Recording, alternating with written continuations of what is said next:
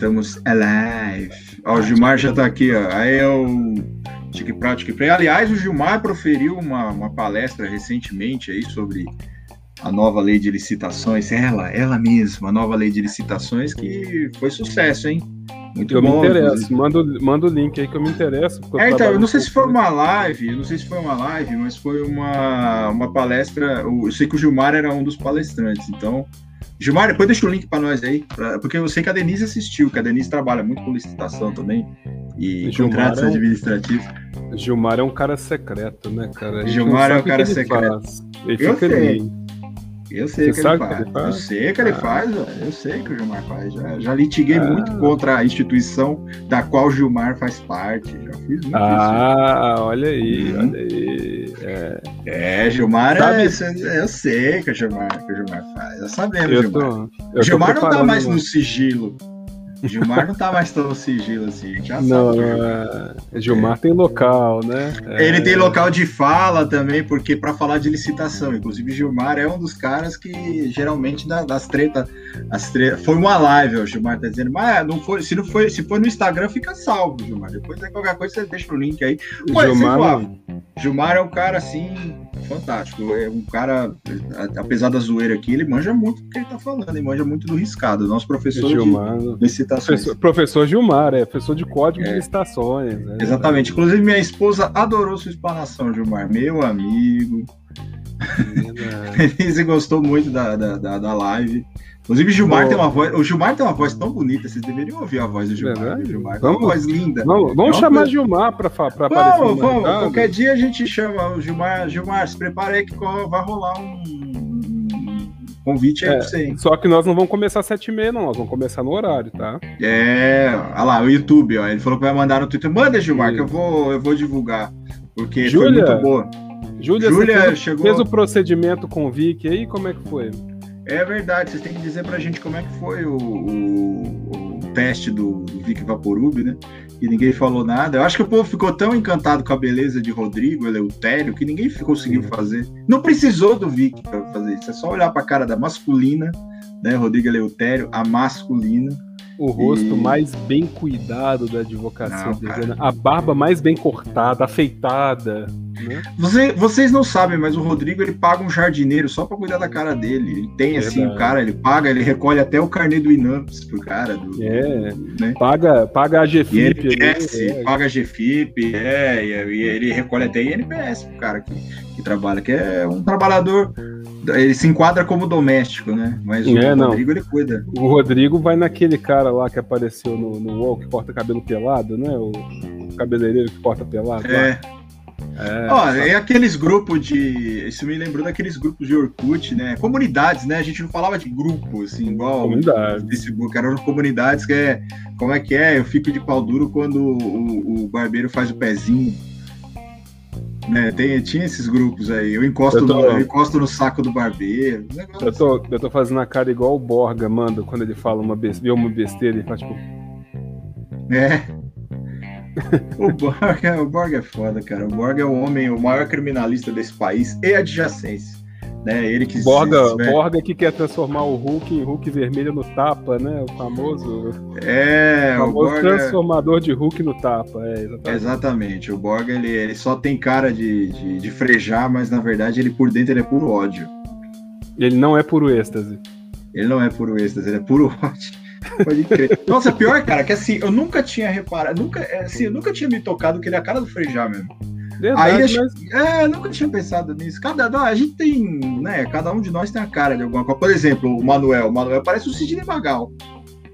É, né? Isso que rapaz, falar, falar em Manuel, falar em dizer sobre Manuel, a gente tem que trazer para cá o novo apelido que ele recebeu no grupo. Não sei se você viu, porque surgiu uma foto dele dormindo no sofá lá, assim, arrasado. É. Tipo, Sabe aquela foto que ela tá com controle remoto, assim, abraçado, dormindo? Apenas e... um dia normal na vida de Manuel. Apenas um dia normal. Só que aí, o Manuel, ele mesmo virou e falou assim: Nossa, que diacho de perna fina. Aí foi, perninha de saracura, perna de quero-quero.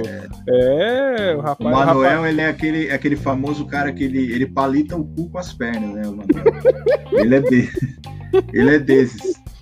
Aliás, eu não sei se o senhor viu a montagem que eu fiz do Girl from, do Boy from Sejuski. Ué, eu fiz, o boy from, eu fiz o Boy from Constellation. From Constellation. Você acha que eu não percebi aquela maçã é, do então, amor ali, não? É, então, exatamente. Eu vou falando assim, nossa, essas perninhas. Porque eu fiz. É. Eu fiz em cima do, da foto do nosso ex, né? Do nosso grande ex, que, que hum. tá aí de novo. E aí eu fiz em cima dele, mas aí não dava para esconder ele. Aí eu falei, eu não vou tirar a perna, porque o mais, mais da hora é a perninha ficar. Aí ficou perninha de maçã do amor, cara. Ficou, ficou engraçado, cara. eu fiquei parecendo um Faustão, assim, de, de perna. não, e eu ri demais que você mandou aquilo lá. Eu bati o e falei assim, porra, o cara fez a maçã do amor ali. Maçã eu... do amor. É. Mas eu preciso eu já, eu já fi... É, eu já fiz isso sabendo que você já ia fazer. Já ia vir com as maldades. Ué, mas é. eu, sou, eu sou assim, cara. Eu, o que acontece? Eu não participo muito da conversação, mas eu tô sempre observando. Se surgir é, uma oportunidade, eu. É, eu nunca duvidei do seu potencial. Eu também tô assim, eu tô mais vendo do que participando. Que essa semana aí, essa semana tá foda, cara. Tá, tá, tá difícil. Não, é, processos, lojas. Estamos hoje, essa semana aí está. Não, aliás, hoje... Montink, aliás, a minha loja, loja Mera de Sabor, onde você pode adquirir essas camisetas aqui, tipo essa que eu estou usando e essa que Daniel está usando, atingiu o terceiro lugar na plataforma da Montink né? Que nós superamos a loja dos irmãos Piologo, chupa esses fascistas safados. Nós passamos a loja dos irmãos Piologo e passamos a loja do Verdade Mundial também, seja lá o que isso represente. Mas enfim, nós passamos, estamos é a Verdade já... Mundial. É a Verdade Mundial, é do, do, do ZT, né? As coisas do ZT aí e tal. Nós passamos. Então, Loja Mera de Sabor é a terceira e, e rumo ao topo, cara. Né? Estamos indo para o topo, o, to, o, cume é o limite, né? O cume é o limite. Inclusive, Só o cume interessa, né? É, exata, exatamente, né? Assim, Só né? o cume interessa. É, quando a gente. É importantíssimo, né? Eu, é, no alto eu, daquele. Como é que era o poema? No alto daquele cume plantei uma roseira. É, plantas no cume nasce, abelhas no cume cheira. Ah, é, olha é, é, é, olha, é poesia. Poesia, poesia. aqui tem poesia. Vocês estão pensando o quê? Que aqui é só direito, só é. marretada, só camisetas? Não. E aí tem direito, tem poesia também. Poeteiros. É cultura. É cultura. É, cultura. Cara, eu lembro que uma vez eu tava no. Eu tava no colégio, acho que eu devia estar na sexta, sétima série. Tinha uma galera mais velha, né? Tinha um brother lá que ficava chamando todo mundo de poeteiro. Eu não entendi isso. Eu fui entender anos depois, sabe? Eu falei, porra, desgramento, né? Um, um professor. É, cara, o professor meu ele Falador. deu um exemplo. Eu não, eu não manjo muito essa coisa de gramática, ortografia, essas coisas, mas é, como que é aquela, aquele, aquela não sei se é a figura de linguagem que chama isso, o efeito da língua portuguesa que você começa todas as palavras com a mesma sílaba, sei lá. Era Clóvis Poeteiro poetando poesias púdicas.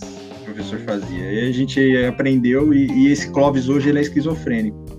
Não sei se graças hum. a isso. Hum. Esse, esse cara, ele é um cara, ele é um cara muito inteligente. Assim, foi, foi o, o primeiro cara que me apresentou Nietzsche. Assim, foi o cara que chegou para mim e falou: leia esse livro. Eu li Nietzsche e daí minha vida mudou. É, eu virei templário, quis matar todo mundo, virei nihilista. Aliás, um fato novo para minha coleção aí, que eu queria dizer, já que nós estamos aqui já nos ritos iniciais, daqui a pouco você vai fazer a abertura aí, o procedimento de abertura. Eu tenho mais uma informação para você sobre o meu passado, mais hum. uma personalidade que talvez o senhor não tenha. Essa semana eu estava dirigindo e ouvindo um CD e eu lembrei, falei, caralho, eu tive essa personalidade também. ah, eu tenho uma. Você, você, fa... você, falou em CD, eu tenho uma informação também, mas por favor, me dê a sua primeiro, assim, distribua. É, eu fui gótico uma época. Misericórdia. É, eu fui. Eu fui. Eu, é, na época que eu tava com 18 anos, que eu tava entrando no exército, aquela coisa com. A literação é com vogais, é, o Gilmar tá falando isso aí, Gilmar. É, enfim, eu não lembro, o professor deu na época o exemplo lá, mas eu já não lembro mais. Eu também não sou um cara muito bom em língua portuguesa, né? Deu para perceber pelos meus tweets, você já vê isso. Mas teve uma época, cara, que, que eu acho que foi a época que eu comecei a descobrir que eu tinha depressão, tá lá pros 17, 18 anos. Eu tive um skate gótico, assim, de, de. Eu ouvia o CD do Typo Negative, cara, que é aquele October Rust que é um CD lindo, ele é um CD fantástico. Musicalmente, ele é um CD assim, para quem tá pensando em se matar, ele é fantástico, cara. Ele é um caminho, assim, ele é pesado. Mas ele é um CD bonito, cara. É um CD assim, bem. E, e aí eu falei, isso eu quero pra minha vida, eu quero ser um ser da noite. Eu não quero mais ser Arcângelos, eu quero ser um adorador da, das trevas, aquela coisa. É, ainda que eu ande pelo Vale da Sombra e da Morte, não temerei nada, inclusive adoro.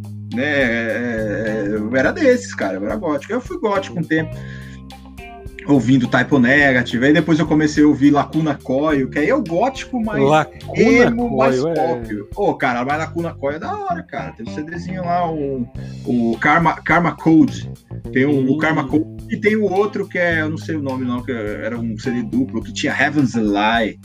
Ó, oh, cara, ó, Lacuna Coil era foda, cara. Então, aí eu queria trazer esse, mais esse esse fato que por um momento da minha vida, assim, quando a depressão começou a apontar na minha vida, assim, né? Convivo com ela até hoje. É, e aí eu, eu comecei a ter essa fase mais assim, eu vi mais typo negative, ficar trancado, gostar do frio, gostar da, daquela coisa da escura, daquela, daqueles dias chuvosos, aquela. Eu gostava, cara, eu achava aquilo lindo. Inclusive, eu, eu, eu gostava de um. Tinha um era. Que merda, né? Tinha um cemitério.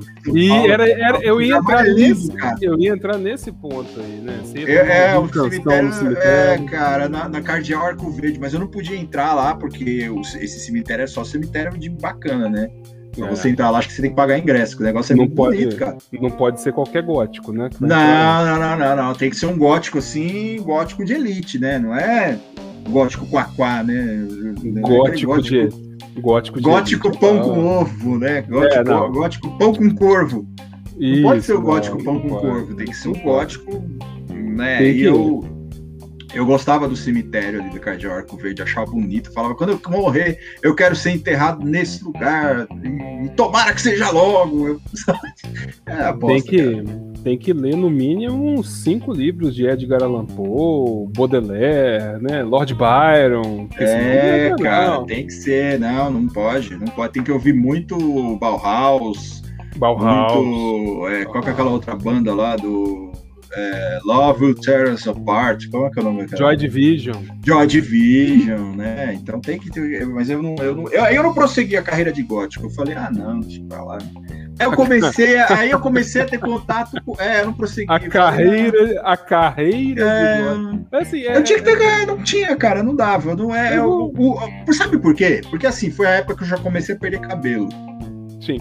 É. 18 anos. E o único gótico careca é o Uncle Fester do Família Adams, né?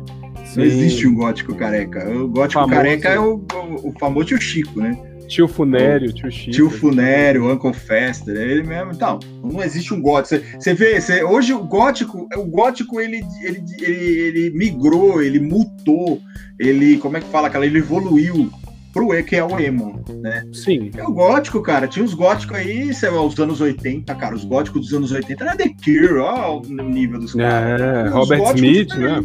Robert Smith, tinha o gótico mais assim, aquele gótico que o gótico vegano já é o Smith, né? Já é uhum. mais assim, aquela coisa do gótico vegano, né? É, o gótico aí eu não quis seguir.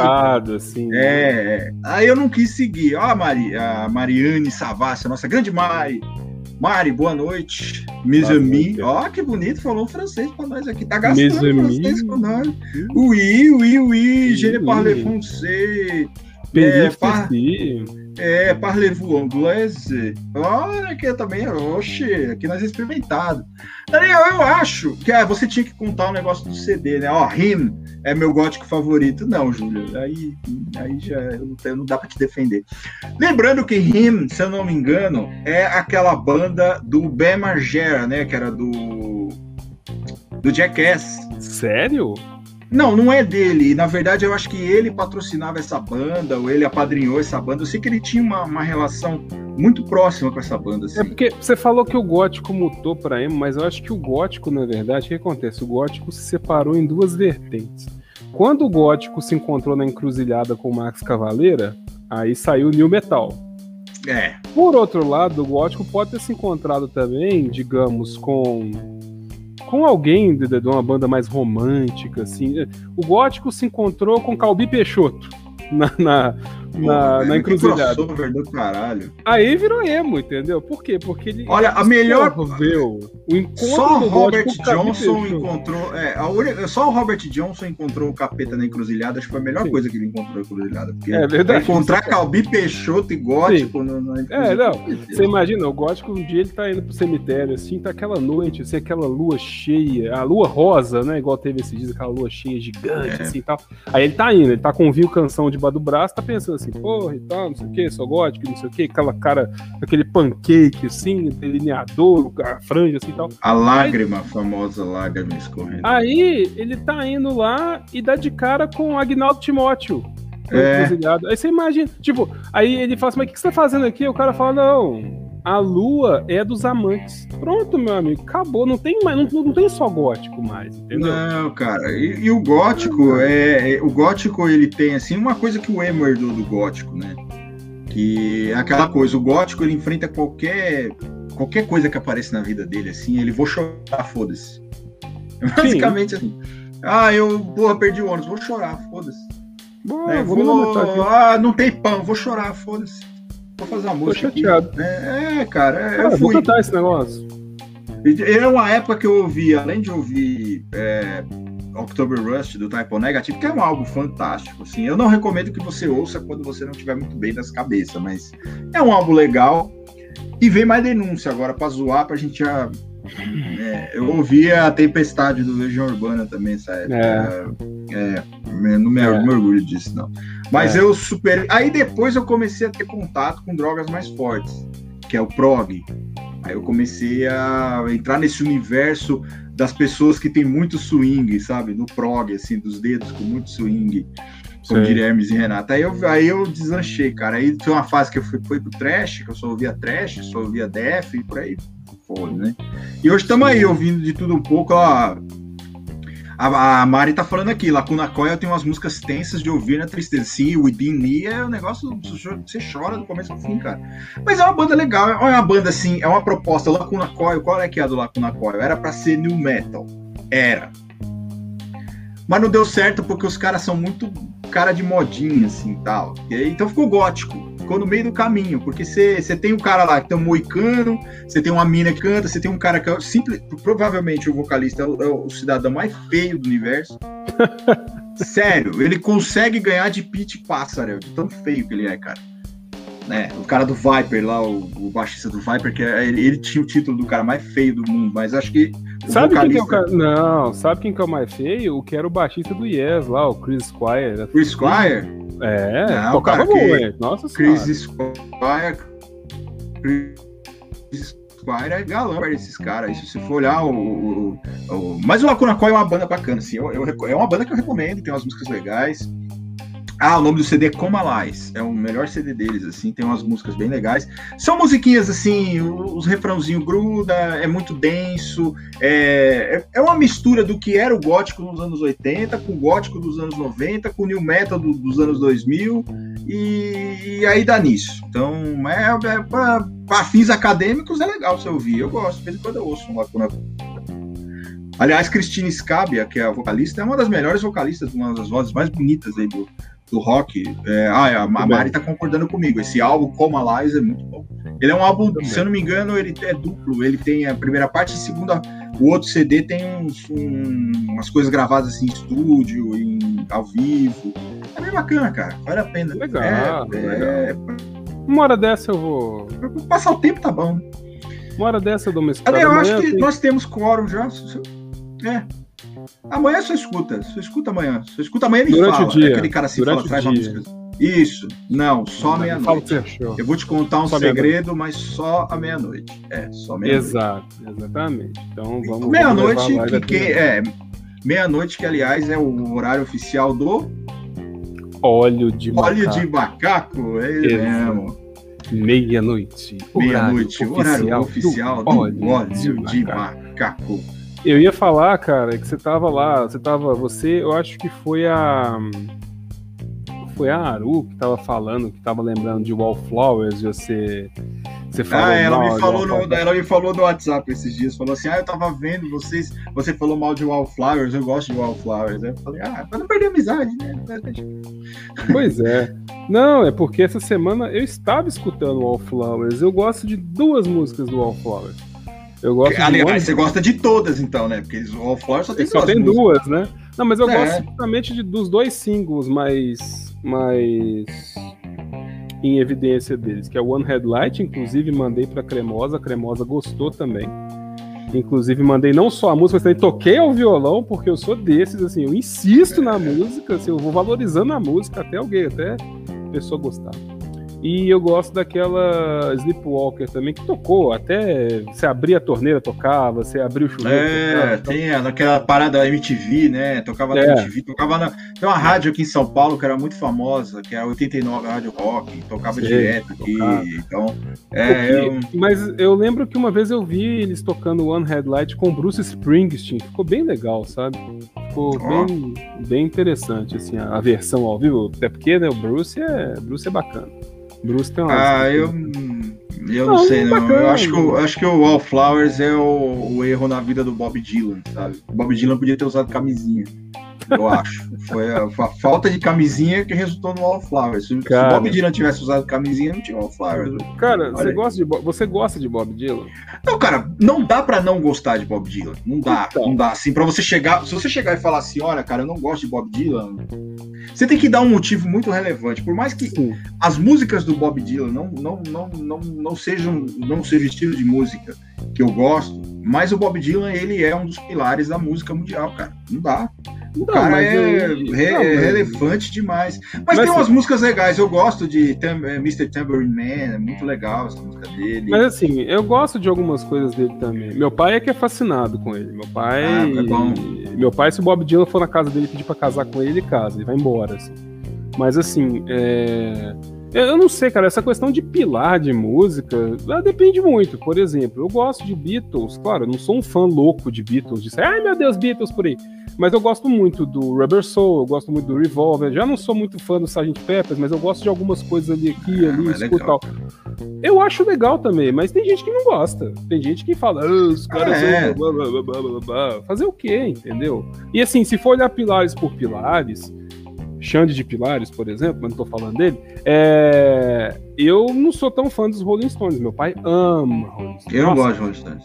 Pois é, mas, eu, mas eu reconheço a importância que o Rolling Stones teve pra música. Exato, Isso aí é exato. é fato. Agora, exato. o Bob Dylan é diferente, cara, porque o Bob Dylan, ele, ele, ele, por mais que sim, que as pessoas não gostem da música dele, mas ele influenciou quase todo mundo, cara. Sim. Quase todo mundo. então, ele, ele, ele é um. Como os Rolling Stones também são relevantes, por mais que eu não goste de Rolling Stones, Rolling Stones é muito relevante para música. Os Beatles, eu sou super fã de Beatles também, mas é uma, é uma banda que muito revolucionária também pro tempo, que mudou algumas coisas, alguns conceitos que as pessoas tinham sobre música também. Assim como o Bob Dylan também fez, o David Bowie também fez, por mais que as pessoas não gostem do David Bowie, ele é um cara que foi relevantíssimo. Porque, e o David Bowie, ele tem uma coisa diferente também, que o David Bowie ele fazia o que ele, o que ele queria. Sim. Então, assim, foda-se, eu vou mudar de nome, eu vou virar um alienígena. Eu vou gravar um disco como se eu fosse um alienígena. Sim. E o cara fez simplesmente nessa parada uma das músicas mais conhecidas do mundo. Que vocês acham que é do nenhum de nós, mas não é do Bob Dylan, viu? Não é da é Starman, né? Não é, é, Nessa pegada de loucura, de ácido, de achar que o cara é um alienígena, ele fez uma das maiores músicas de todos os tempos. Não, o cara é tem... é relevante, cara. É muito relevante. E, tem, e não é só Starman, tem muita coisa boa ali. É, tem, tem. tem o próprio Zig Stardust, tem é, Diamond Dogs, tem. É, tem, tem Yourself, um... Suffragette City, tem muita coisa boa. Tem, cara, tem, tem, cara, aquela que é, é Space Oddity. Sim. Né? Tem as músicas legais. O Bob Dylan, é, eu gosto mais de Bob Dylan do que de, eu gosto mais de David Bowie do que de Bob Dylan. Mas tem... eu reconheço que Bob, é, Bob, Dylan é foda também. E tem um cara meio maldito aí também na, na, nas músicas, que também tem sua relevância, mas claro, ele é mais um cara mais polêmico e tal, aparece mais pelado do que vestido, que é o Iggy Pop também. O Iggy Pop tem muita é. coisa boa com os estúdios. É, com ele, né, é um negócio meio próprio. Mas eu sei que você não gosta de uma música meio punk. Você é um cara que não gosta de punk music. Eu gosto de punk, eu gosto. Como não, cara? Mas eu gosto Ué, de punk eu... rasgado, cara. Eu não gosto de punk é. tipo, ah, Sex Pistols. Mas eu, eu, eu entendo o, a relevância que os Sex Pistols têm pra música, mas eu não gosto. O punk rock, que eu. É, a coisa meio. Eu não gosto muito de Sex Pistols. E eu não gosto, e você não venha me falar que Clash é punk. Clash The não é punk. Não. The Clash, Clash não é punk. Clash só foi punk nos dois primeiros álbuns. Ali pra... E no, no, segundo já não era tanto. No segundo já não era tanto, já tinha mais influências. Não, The Clash já é mais uma influência de world music, já é uma coisa diferente. Eu gosto, eu gosto muito, principalmente do London Calling, eu gosto bastante. Mas claro, não é, não é aquele punk que você espera de um Ramones, não é um punk que você espera de um Blonde no início de carreira. Não é, não, eu sei que não é. Eu Tem sei. Muita banda punk no Brasil, inclusive, cara, o movimento punk brasileiro, das bandas punk brasileiras, nossa, cara, tem banda só Cólera, Olho Seco, é, o próprio DFC, mesmo. cara, que é, é, Inocentes, o próprio DFC, que é, apesar das músicas, das, das letras do DFC serem muito misóginas, mas é uma banda que é pancada, assim. Tem uma banda desse que chama, que uma música desse que chama Vai Tomar no Cu. A música é Vai Tomar no Cu, Vai Tomar no Cu e acaba. Hum. Então, é, cara, a, cena, a cena punk brasileira é muito forte também. Ela não é muito conhecida fora, mas ela é uma cena muito forte. A cena punk brasileira é muito forte, cara. É, o, o, próprio Ratos de Porão lá no oh, começo. Ratos, dos 80, Depois o Ratos mudou um pouco pra, pra hardcore, hoje tá mais trash. Mas na época era diretão, assim, cara. O, não, o Ratos Porão tinha, foi, começou tudo. Mas Ratos é. No Brasil, né? Ratos e Porão Independente, é demais, cara. Independentemente da época do Ratos, o Ratos é foda. Nossa senhora, é. Ratos e Porão. Anarcofobia é, uma, é, um CD necessário também, né? Exato, não. Oh, Rodrigo. É. Brasil. Brasil. Another Crime é, Paradise. É, Nossa, é. Tem o. Como é que é? Feijoada Acidente também, que eles tiram sarro do. Que eles, eles tocam só cover, eu acho, nesse Feijoada Mas Acidente. Mas tira sarro do Guns lá. Do Guns, do Spaghetti Incidente, né? Do, do, do Guns. Ó, o Rodrigo dizendo aqui boa noite com H, já chegou por aqui, vamos ver os comentários aqui. A Júlia tá dizendo lá por 2002, Chet Kruger do Nickelback foi eleito o roqueiro mais feio do mundo. É. É, era o que dava naquela, mas tem uns caras mais feios que ele, viu? Ou se tem. Porra, tem, tem, tem o, o, o, próprio, cara, o próprio cara do Rolling Stones lá, o guitarrista que eu não lembro o nome dele, que parece couro de testículo, o cara dele. Que é, Keith Richards, é um cara horroroso, né? É. Uh, ó, gosto do cover de Heroes, a Júlia ainda tá falando de Wallflowers, né, lá em cima. A Mari tá dizendo aqui, 89 me deu uma entortadinha pro pop. Aqui estoca umas coisas novas, mas não fez disso o carro-chefe igual 89. Sabe qual é o problema da Kiss, Mari? A Kiss FM aqui de São Paulo? É que eles só tem o CD. Eles tocam esse CD o dia inteiro. Eles não tem, assim... Então, eu já... Teve um dia que eu já cheguei a ouvir a, a, a Rádio Kiss o dia inteiro e eles tocavam a mesma música umas quatro, cinco vezes. Então eu peguei um pouco de bronca da Kiss, mas a Kiss toca os bagulho mais antigos, assim. Né? A Kiss toca músicas mais clássicas aqui. Eles, todo final de ano, eles têm lá as 500 maiores músicas de todos os tempos, aí tocam as, músicas veiaradas lá. Mas a 89, a 89 hoje é pop. Hoje ela caiu pro pop. Mas na época dos anos 90 ali, cara, ela era o carro-chefe do. Era, era a Brasil 2000, aqui em São Paulo e a 89 é Rádio Rock. A Brasil 2000, cara, tinha um programa que eu assistia todo domingo, eu ouvia todo domingo à noite, que só tocava metal, cara. Era o. o como é que era o nome? Era, não era Fúria Metal, não, era Backstage. O Vitão Bonesso, cara. Era, porra, era. Olha, eu, eu, eu descobri de banda, cara, nesse, nesse programa.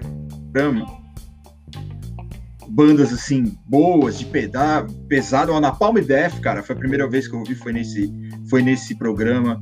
É, eu vi muito Judas, cara. A primeira, ó, eu conhecia, sem zoar, eu conhecia Queen só Bohemian Rhapsody. Eu fui ouvir umas quatro músicas do Queen, mais no programa Backstage, que eles faziam os especiais, assim. A primeira parte eles passavam várias, várias, e a segunda parte era um especial de uma banda X. Judas Priest, cara, tinha um show do Judas Priest que eu gravei, do backstage. Então, backstage é, é, é, pra gente que é dos anos 90 ali, cara, aqui em São Paulo, na Brasil 2000, era muito foda, cara. Era muito foda. Era, porra, o melhor programa que tinha. O Felipe tá dizendo aqui: cheguei sem youtuber notificar. Sensacional, olha que maravilha. Aí é culpa nossa. Olha o Frejá aqui, ó. Procura um amor que seja bom pra mim. Aí, ó, Fabricião aqui. É, por que vocês estão falando de Nickelback? Ah, porque a gente pode. o que a gente quer. Né? É. É mentira, a Júlia que levantou o problema da Nickelback aqui. Uh, porque eu sou Féria Fabrício, a Júlia tá dizendo, o Felipe tá falando, não sei qual é o assunto, mas falar de guitarristas tem que citar o Buckethead. Sim. Buckethead, aliás, que tocou no Primus, uma das bandas mais injustiçadas do, do, do planeta. Ah, que é o Primus, ouvi, que é uma banda ouvi, sensacional, cara. Eu ouvi hoje, é eu ouvi bom, hoje. Cara. Primus é muito bom, cara. Primus tem. Nossa, cara. Primus tem umas 20 músicas boas. Sem zoar, assim, chutando baixo. Assim, que é, é, mas, mas muita gente ainda não está preparada ainda para falar sobre Primus. É, o Esquenta do Marretada para Podcast, pode crer. O Stay Heavy, pode crer, o Stay Heavy. Eu lembro desse programa, inclusive o maluco desse Stay Heavy aí, ele me segue no Instagram. Como é, que é o nome dele? Júlio Viseu, cara era o Stay, do Stay Heavy, era um programinha que passava de madrugada também, passava uns clipezinhos umas bandas. É, esses, esses, esses, programas, cara, são muito bons pra você descobrir banda, banda, banda nova aí, banda que você não conhece, assim, umas bandas pesadas.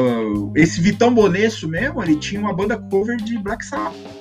Cara, ele era baterista de uma banda chamada Electric Funeral, que era um, um tipo uma das bandas é, oficiais, cover de Black Sabbath aqui em São Paulo. É, procurei. Era, procurei. era a, banda, a banda dele era tipo o Emerson Nogueira do Black Sabbath, é isso? Não, mas era bom, né? Não é igual a Emerson ah. Nogueira. É uma banda boa, uma banda que fazia um cover bom. Então era, era, era o Dani Carlos Rock and Roll do Black Sabbath. É, pra um lado mais pesado, assim, vamos pra um negócio mais pesado. Que... Aliás, se vocês querem ouvir uma banda cover de Black Sabbath, não é cover de Black Sabbath, mas é cover de Black Sabbath, é uma banda chamada Orchid. Inclusive, acho que eu já passei lá no grupo, né, Daniel? Você já chegou a ouvir? Que é uma banda que faz um cover louco de Black Sabbath, assim. Eles tocam as músicas, mas os nomes das músicas é igual o Black Sabbath lá do começo dos anos 70, do, do, dos primeiros CDs do Black Sabbath com o Ozzy ainda. A voz do cara é igualzinha do Ozzy. A é. temática das músicas as músicas do Black Sabbath, cara. É foda. Ó, o Fabrício aqui, ó. É isso aí. Umas rock pesado, J Quest, Los Hermanos. Gigantes ah, do rock nacional, exatamente. É, isso aí. É igual aquele CD de papete que o Manuel sempre manda pra gente, né? Pauleiras. Paule, rock Daniel, pauleira. Rock pauleira. Daniel, se você quiser começar aí, vamos que vamos, cara. ai, ai. Boa noite, meus amigos e minhas amigas, marreteiros e marreteiras. Aqui quem fala é Eliseu Drummond da Telege. Fiquei sabendo que vocês estão com um problema na internet aí Estão com algum problema acontecendo? Já resolveu tudo? Então vamos lá. Vamos lá para o 14 episódio da segunda temporada de Marretadas Podcast. E eu, que sou Eliseu Drummond da Telege, não estou sozinho. Eu estou com ele aqui. Só que antes de falar dele, eu vou falar de mim. Eu sou advogado, eu sou youtuber, por que não? Porque eu apareço aqui toda semana. Eu sou claro. podcasteiro, eu sou marreteiro, eu sou escrevo no Medianeiro, é, não sou do Rio de Janeiro e cozinho, danço, canto, toco os instrumentos, baixo cortina, faço isso tudo. Instalo chuveiro, é, faço artesanato na, vendo e vendo no sinal, faço isso tudo. E também estou aqui apresentando o Martelas Podcast com ele, o Meme 1 a sopa primordial dos memes jurídicos. Quando não existia meme jurídico neste mundo, esse homem estava lá. Ele estava lá só aguardando o momento correto para poder trazer para todos nós a sua sabedoria tão fecunda em memes jurídicos. E quem é ele? Ele vai dizer agora. Olá, meus amigos e minhas amigas, meus marreteiros e marreteiras, meus mero saborers, meus montinkers. Eu sou Leandro Souto da Silva, eu sou advogado em São Paulo, futebol clube, eu sou marreteiro, sou podcasteiro, sou youtuber, sou vendedor de camiseta, sou é, um fruto da imaginação de vocês, eu sou tudo. Eu sou pela democracia, não sou jurista como Daniel, mas sou pela democracia. Não tenho escrito em lugar nenhum ultimamente, só no Twitter, e tenho vendido camisetas como essa que vocês estão vendo aí, ó. Da Tavene com efeito, mas não é só, e pasme, excelência, tem na lojinha Mero de Sabor, cujo link é www www.montink.com barra mero traço de sabor. É isso aí, vocês podem encontrar lá. E eu quero agradecer vocês aqui já, porque graças a vocês, a esse, essa, essa, aceitação que vocês, tiveram aí com a, com a loja, nós estamos ocupando o terceiro lugar na plataforma, passando lojas aí grandes como a dos Irmãos Piologo, por exemplo. Vocês não sabem quem é Irmãos Piologo? Também não, nem vale a pena pesquisar. Mas enfim, é os caras das Havaianas de Pau. Os caras têm uma loja lá também e nós botamos eles para mamar. Essa é a, a, verdade, né? Então, nós estamos aí de novo, mais uma semana, com mais um episódio aí do Marretadas. Hoje um, um tema aí que está muito em voga, né? Que a gente vê, vê, fala, vê, ouve fala muito aí nos julgamentos do Supremo, a gente ouve muito aí na, na no JustTT, né, na, nas notícias de, de, de, internet, que é impedimento e suspeição. Eu Mas odeio tá... tanto essa expressão JustTT. Meu Deus do céu, que raiva que me dá só de ouvir. Eu passo até mal. Você não gosta? Eu vou falar então, JustTT até o fim. Ah, que raiva. JustTT, você galera do JustTT, vem aí com a não. gente. É, ó, o Fabrício, eu vou comprar para revender essas camisetas aqui no Rio Grande do Sul. Ah, vamos fazer um. Vamos abrir uma franquia aí no Rio Grande do Sul, Fabrício. Chama na DM, quem sabe, né? Olha que maravilha. Né, vai, vai, quem sabe, né? Ó, o, Felipe tá lançando Sara Braba, esse SAG todo bugado hoje para consulta dos processos de segunda instância. Sim, eu tentei consultar hoje um agravo no TJ de São Paulo, não consegui. E o TJ de São Paulo tá assim ultimamente, tá, gente? Inclusive o TJ de São Paulo vai ficar fechado até o dia 9 de maio. Hoje foi prorrogada o período de quem está ouvindo aí, advogado do TJ de São Paulo. Se você não souber ainda, está sabendo agora. O TJ prorrogou Ai, o período de, de, suspensão dos processos físicos e não vai ter atendimento até o dia 9. É isso aí. Uh, tá contigo aí, Daniel. Toca ali pau. Não, ó, as mensagens que chegam aí. Justeteiros operadores do direito. Ah, é Frejá, Frejá Biscateiro. Ah, Júlia, eita, nós. Não, Frejá é. Biscateiro. E aí, nós já vamos começar aqui falando do tema. Nossa, eu tô meio lerdo hoje, gente, que eu tomei vacina contra a gripe, ela me deixou meio lerdo. Ela não me deixou cansado, não tô sentindo, mas eu tô lerdo. Eu tô devagar, eu tô com sono. E, mas tomem vacina contra a gripe, de acordo com alguns estudos, seja pelo cuidado, seja pela própria proteção da região pulmonar, a utilização da vacina contra a influenza tem uma pode dar uma, pode facilitar um pouco, pode evitar um pouco, na verdade não facilita nada, evita um pouco, diminui um pouco os sintomas da Covid. É um estudo muito recente, não vão confiar, mas toma vacina, porra, tá vacina disponível aí, toma vacina. Custa que é importante. E, inclusive, se vocês tiverem uma gripe, vocês não vão ter uma gripe forte, não vão precisar sair de casa para poder ir num pronto-socorro, fazer alguma coisa, né? Se tiver uma gripe mais severa, vão evitar sintomas mais severos, não vão precisar ir até uma unidade de saúde e se arriscar a pegar Covid. Então, tomem vacina, vacinem-se e fiquem lerdos como eu, estou me sentindo muito devagar. Mas vamos lá, hoje a gente vai falar sobre impedimento e suspeição e vamos falar também de competência, que é um bônus assim que vem a competência. Por quê? Porque é um tema muito recente, as pessoas estão aí discutindo na boca do povo, né? Hoje mesmo eu, eu vi pessoas falando que ah, mas tem que manter um certo legado aí, o legado, o combate, não sei o quê. Mas não adianta a gente combater certas coisas ao arrepio da lei, né? Inclusive eu usei essa expressão, eu usei essa expressão numa petição essa semana. Vocês utilizaram para deixaram o prazo correr ao arrepio da lei. Olha, olha, quem, olha quem veio ver. A pipoca veio é, ver. É, veio hum. participar. Muito e bem. Minha, meus olhos de Fábio Assunção. Tem olhado assim. linda, uh, Que linda. Então, as causas de impedimento e suspeição estão nos artigos 144 a 148 do Código de Processo Civil e dizem respeito à imparcialidade do juiz no exercício de sua função. É dever do juiz declarar-se impedido ou suspeito podendo alegar motivos de foro íntimo. O impedimento, então, vamos passar para ele. Nós vamos só dissecar aqui, falar um pouquinho o que é cada um e depois vamos para as hipóteses que a gente fala um pouquinho de cada uma. O impedimento tem caráter objetivo, enquanto a suspensão tem relação com o subjetivismo, né, o foro íntimo do juiz. É, a impassibilidade... eu, eu, acho isso ridículo, cara, porque assim, hum. essa coisa do foro íntimo, tem muito juiz que tá deixando de, de, de, É óbvio também, né? É dever do cara. Mas virou uma cláusula meio em branco, assim. O cara, de repente, ah, eu, por motivo de foro íntimo, porque o que diz Hum. A, a, o juiz pode chegar a pretexto de alegar foro íntimo, de não, eu não vou atuar nesse processo, por quê? Por motivo de foro íntimo, porque eu quero é uma carta na manga, é o Donades que ele tem ali, sabe? Aquela carta na manga que você. Pô, motivo de foro íntimo. Mas. Play. É muito melhor o cara alegar isso, dizer assim: olha, eu, por motivo de foro íntimo eu não posso atuar nesse processo, do que fazer o que, que fizeram aí, né? Que nós vamos chegar lá também, porque esse é, o, esse é o motivo da gente estar tá falando essas coisas. Eu, te, eu, tenho, eu tenho uma provocação aqui, então. Imagina que eu estou careca agora, e eu tenho uma Sim. provocação. Foro íntimo é a vara que fica na sua casa? É, dentro da cueca. É íntima. Íntimos gel. Aquela vara que fica. Com aba, com aba, com aba dupla, porque eu gosto de conforto. Eu gosto de estar seca o dia inteiro. Maravilha. É, ó, o Felipe, tá travando sua câmera, solto o verso. É, agora você já voltou, Felipe. Eu tive uma queda na energia aqui, na, na energia não, na, no meu Wi-Fi. O caminhão do Wi-Fi não passou aqui hoje, tá difícil, eu tô no 4G. Então. É, é, é isso aí. Então, temos isso aí. Nós não vamos, não vamos aprofundar nesse, nesse ponto. Foi só um questionamento. Foi, não, povo. mas é, é, eu gosto eu gosto de aba dupla para ficar seca o dia inteiro. Aliás, é, o da hora de você usar, aliás, usem homens, usem absorvente na cueca, porque parece que o saco tá num num colchão, num colchãozinho de, de, de, de mola, sabe? Aquele colchão de molas ensacadas, quando um se mexe, o outro não sente. Então, use absorvente, parece que o seu saco tá deitado num colchãozinho, assim, é da hora. Assim, né? Usem apenas, né? Usem, usem, usem, assim, muito legal, inclusive. Fica, fica da hora, eu recomendo.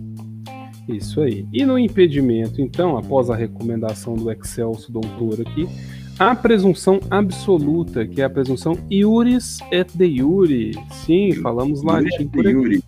É. é a presunção absoluta de parcialidade do juiz em determinado por processo por ele analisado, enquanto na suspeição há apenas aquela presunção relativa. Por isso que é aquela carta, aquela carta branca, né? Porque na verdade ela eh, tem aquela questão de provar o contrário, mas aí fica aquela zona gris, como dizem por aí os doutrinadores, é. né? E aí a gente fica naquela. Então, pequenos exemplos aqui, por exemplo. É, vamos lá, no artigo 144 estão as causas de impedimento do juiz. Ele diz assim: vamos lá, permitam-me a leitura, como se eu não lesse aqui, né? Há impedimento do juiz, sendo-lhe vedado exercer suas funções no processo. Inciso primeiro em que interveio como mandatário da parte, oficiou como perito, funcionou como membro do Ministério Público ou prestou depoimento como testemunha. Quem é o mandatário? O mandatário é aquele que tem mandato. Quem tem mandato? Advogados, procuradores, defensores, né? Esse é o mandatário. Se o... Diga. Não, é, é só interessante porque eu fiquei sabendo recentemente sobre esse inciso primeiro, porque é assim, o que, que é muito comum? O cara é juiz, o cara é promotor. De repente ele entra pro tribunal como. Ah, muita gente fala, ah, mas como que o cara foi juiz e promotor no mesmo processo? Tal, não, de repente o cara é promotor e ele foi, entrou pelo tribunal para desembargador quinto. pelo quinto constitucional, né? Que é um Exato. quinto dos tribunais é reservado para advogados e membros do Ministério Público. Aquele cara ele pega o processo como como desembargador, ele não pode oficiar naquele processo se ele atuou como promotor. Eu já vi um caso no tribunal, é óbvio, isso acontece todo dia, mas eu presenciei um que era um julgamento de um júri que estava para ser anulado, que quem ofereceu a denúncia foi um dos desembargadores que estava na Câmara. E ele se declarou impedido, impedido, não suspeito, né? Ele é impedimento, porque como o Daniel falou, a questão é objetiva, ela não demanda maior aprofundamento, é assim. Teu nome está escrito lá, você assinou, né? Teu nome está lá, então você está impedido para funcionar naquele processo.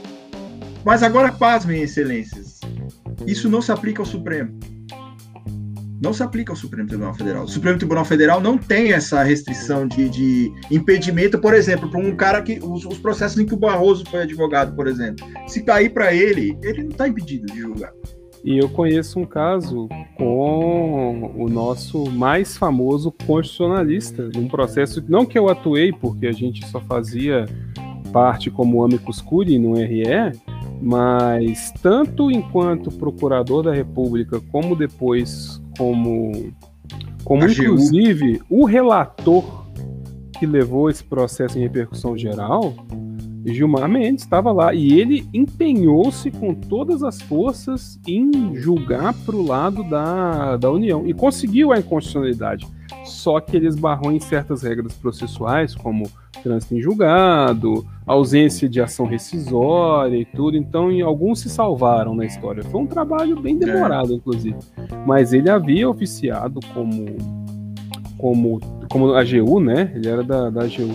É, ele era da AGU. Ele, ele, na verdade, o Gilmar aconteceu o seguinte: quando, quando a Constituição de 88 foi, foi foi promulgada, foi criada a Advocacia Geral da União, né? Foi criada em 88. E aí muitos membros da Procuradoria Geral da República, que eram membros do Ministério Público, puderam optar pela carreira de AGU, seguir, Sim. né? O Gilmar ele era PGE, ele era procurador da República. Só que o Gilmar, Fernando Henrique nomeou ele a AGU e depois indicou ele ao Supremo, porque me parece que é um negócio meio assim direto, né? Porque o Toffoli também era AGU e virou ministro. O, o, Fonseca agora também, o André, André Fonseca, né, o nome dele? É, esse verdade. tapado, esse paspalho que tá lá no, no Ministério da, da, que era ministério, ministro da Justiça, hoje é AGU, vai ser o próximo ministro do Supremo, queiram vocês ou não. É, já tomem isso como certo. Então parece que é um negócio meio, meio direto, assim, né? E o Gilmar, ele passou por essas carreiras. Ele foi, ele foi procurador da República, que é o Ministério Público, né, federal, da União. Ele foi advogado da União, advogado-geral da União. Então, só para dizer para vocês que no Supremo não tem, como o Daniel está dizendo, é um exemplo, é um exemplo é, concreto disso. Mas se você chega hoje, por exemplo, o cara assinou uma, uma, uma, uma, inicial como AGU, por exemplo. Isso vai chegar lá. Ah, é o André Mendonça, o Fabrício está dizendo. Você chamou ele André e, o quê? É, Fonseca, sei lá. Eu misturei com a Kátia Fonseca, enfim. É, aliás, sobre Kátia Fonseca, nós tivemos, quando eu ainda era é. escrevente da Vara de Família. Peraí, peraí, enquanto, um... enquanto você conta, eu vou ler rapidinho. Tá. Nós tivemos um processo de interdição na Vara de Família e a, hoje a gente chama isso pelo CPC de 2015 como entrevista. Na época do CPC 73, a gente chamava de interrogatório. Então, o que, que você fazia? Você queria interditar uma pessoa. Aí você chegava lá, o juiz ia marcar o um interrogatório, essa pessoa ia lá no fórum, vara de família, e o juiz ia perguntar um monte de coisa para ela. Ah, a senhora sabe quem é o presidente? Que dia que é hoje? A senhora conhece dinheiro? E mostrava o dinheiro, assim, enfim. Teve um cara lá que o cara ele, ele tinha sido jubilado na USP, na faculdade de Química. O que, que é jubilado? Assim, o cara repete tanto de ano que eles dão um, um, título de bacharelado para ele falam: Meu, sai daqui que a gente não te aguenta mais.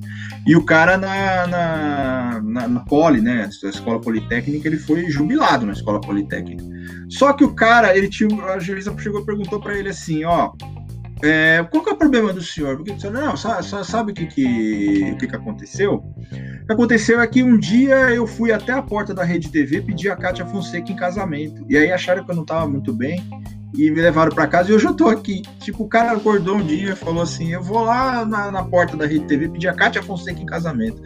Aí a juíza falou: o que, que mais que o senhor fez? Ele virou e falou assim: não, eu também quis nomear, tentei nomear. A minha psiquiatra, ministra da saúde, não deixaram. Então eu tô aqui hoje falando é Então, essas coisas acontecem. É, o cara foi pedir, ó, o Gilmar tá falando aqui, o Felipe tá falando que o Gilmar chegou a ser oficial de chancelaria também. É, esses caras geralmente têm muitos cargos, assim. O Lewandowski, por exemplo, o Lewandowski foi oficial do Exército. Em algum momento lá, ele foi, sei lá, tenente do Exército, que porra que ele foi. Mas foi. O Toffoli é o único que acho que só foi advogado a vida inteira. Só não, porque ser advogado é muita coisa, né? Mas ele não teve nenhum outro título, nenhum outra, outro cargo, assim. Ser é... advogado é difícil pra chuchu, Deus do é céu. É difícil, cara, é difícil. Até que na época do Toffoli o pessoal questionou muito, falando, é, mas ele nunca passou. Ele tentou passar em cinco concursos para magistratura e agora ele vai entrar no Supremo Tribunal Federal. Ué, é a regra processual, é a regra do constitucional, meu filho. É a regra né? do jogo. É. é. Muito bem, né? Era isso que eu queria dizer sobre o Supremo Tribunal Federal, o senhor saca a palavra de novo. Indo então para o inciso segundo, também está impedido o juiz é, no processo de que conheceu em outro grau de jurisdição tendo proferido decisão. É o que a gente falou. O cara é. É, o cara tá em primeiro grau lá, tá no finzinho da carreira dele no primeiro grau, porque vai ser promovido desembargador, dá uma decisão, dá uma sentença, ah, deu uma sentença aqui. Aí o processo vai para a segunda instância, abre uma vaga para desembargador, ele cai justamente na turma que vai julgar aquele processo que ele proferiu a sentença. Aí não tem jeito. É, Aí ele tem que se declarar impedido.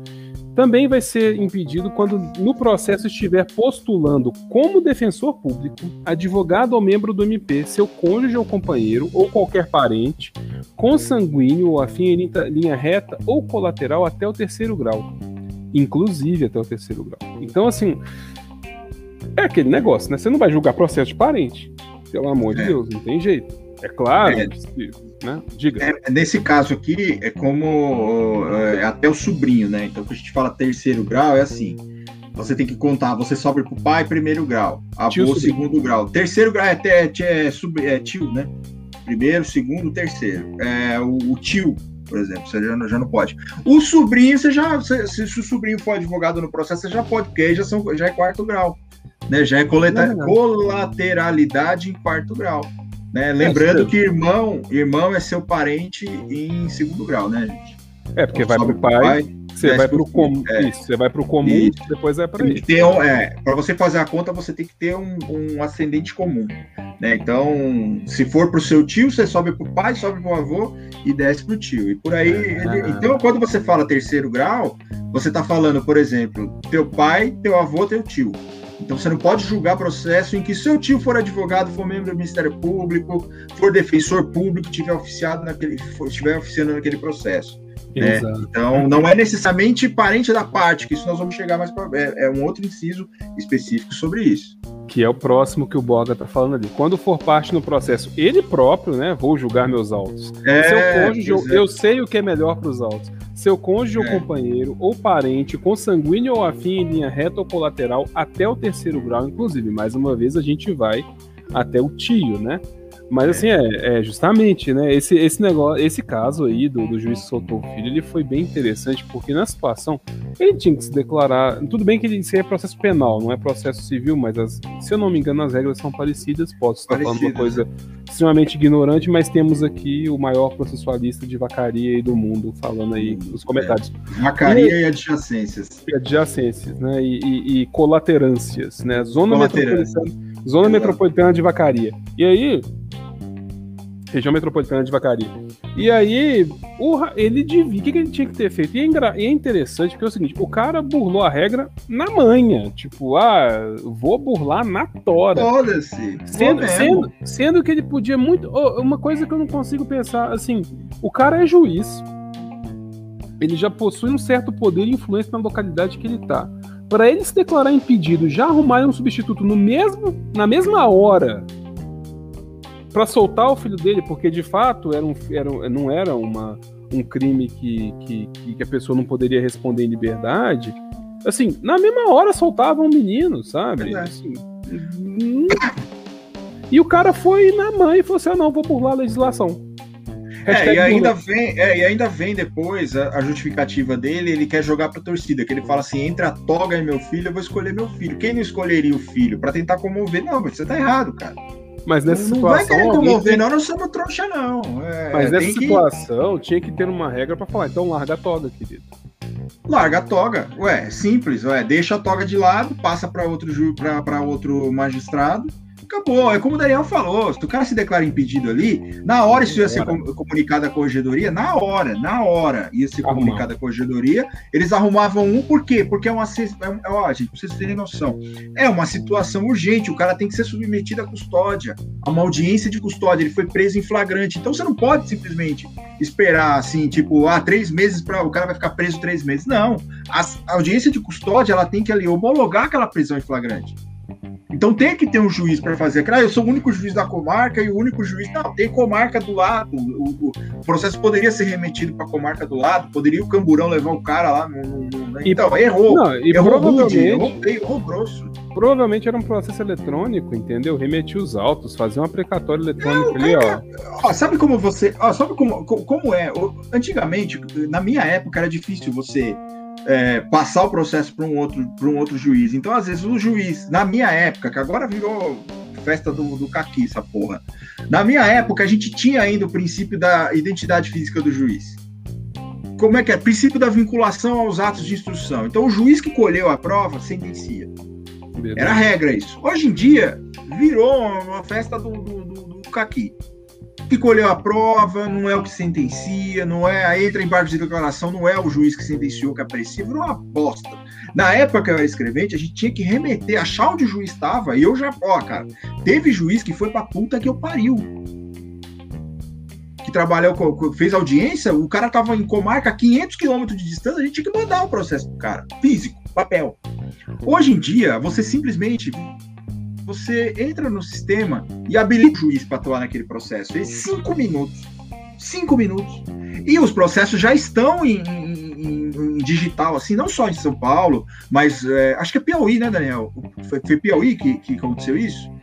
que esse juiz fez. Eu não, acho que foi em Piauí. Foi, né? foi Piauí. Piauí também, é, Piauí também, né? Então, então hoje não se justifica. Se você tivesse toda essa logística, ainda que você tivesse toda essa logística para ter que remeter os autos físicos para o cara, já é um absurdo. Já é um absurdo. Sim.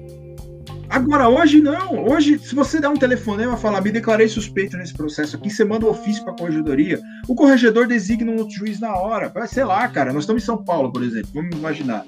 Guarulhos é do lado, o juiz de Guarulhos vai apreciar esse processo. Você leva aqui 15 minutos para se locomover de onde você está para Guarulhos, dependendo de onde você estiver em São Paulo.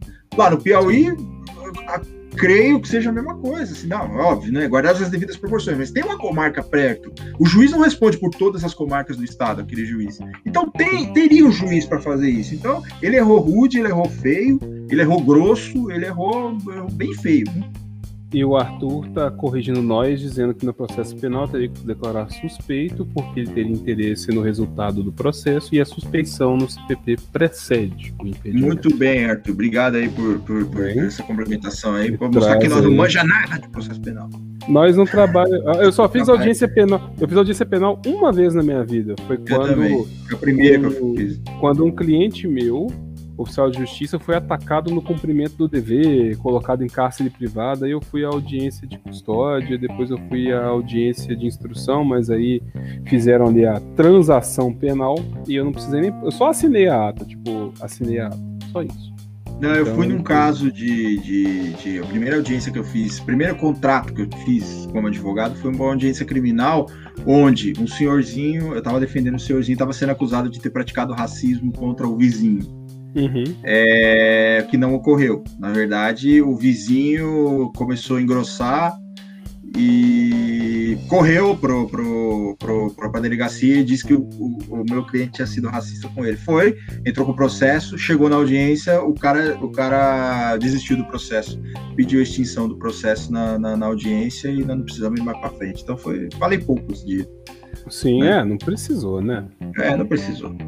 Exato. Artigo 96 do CPP. 96 do CPP. Isso aí, Arthur, né? valeu aí, valeu pela intervenção. O juiz também estará impedido no processo quando for sócio ou membro de direção ou de administração de pessoa jurídica parte no processo. Lembrando que juiz não é igual servidor. Servidor não pode ser membro de direção ou administrador de pessoa jurídica. Juiz, ao que tudo indica, pode.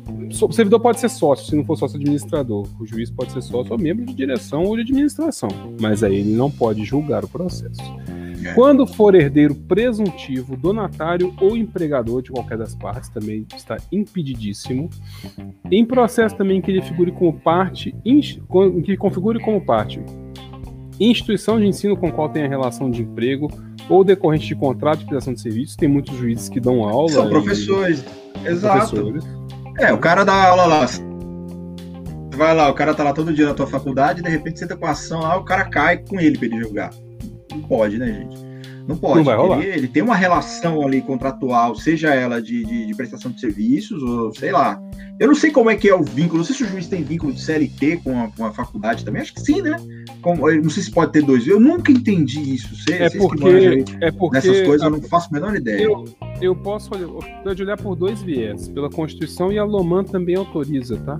Mas hum. pela Constituição, se pela Constituição pura e simples, assim, você pode ter dois cargos de professor, você pode acumular Sim. cargos de professor, dois cargos de, da área de saúde regulamentados. científico. É. E você pode ter um técnico, técnico barra técnico científico e de professor.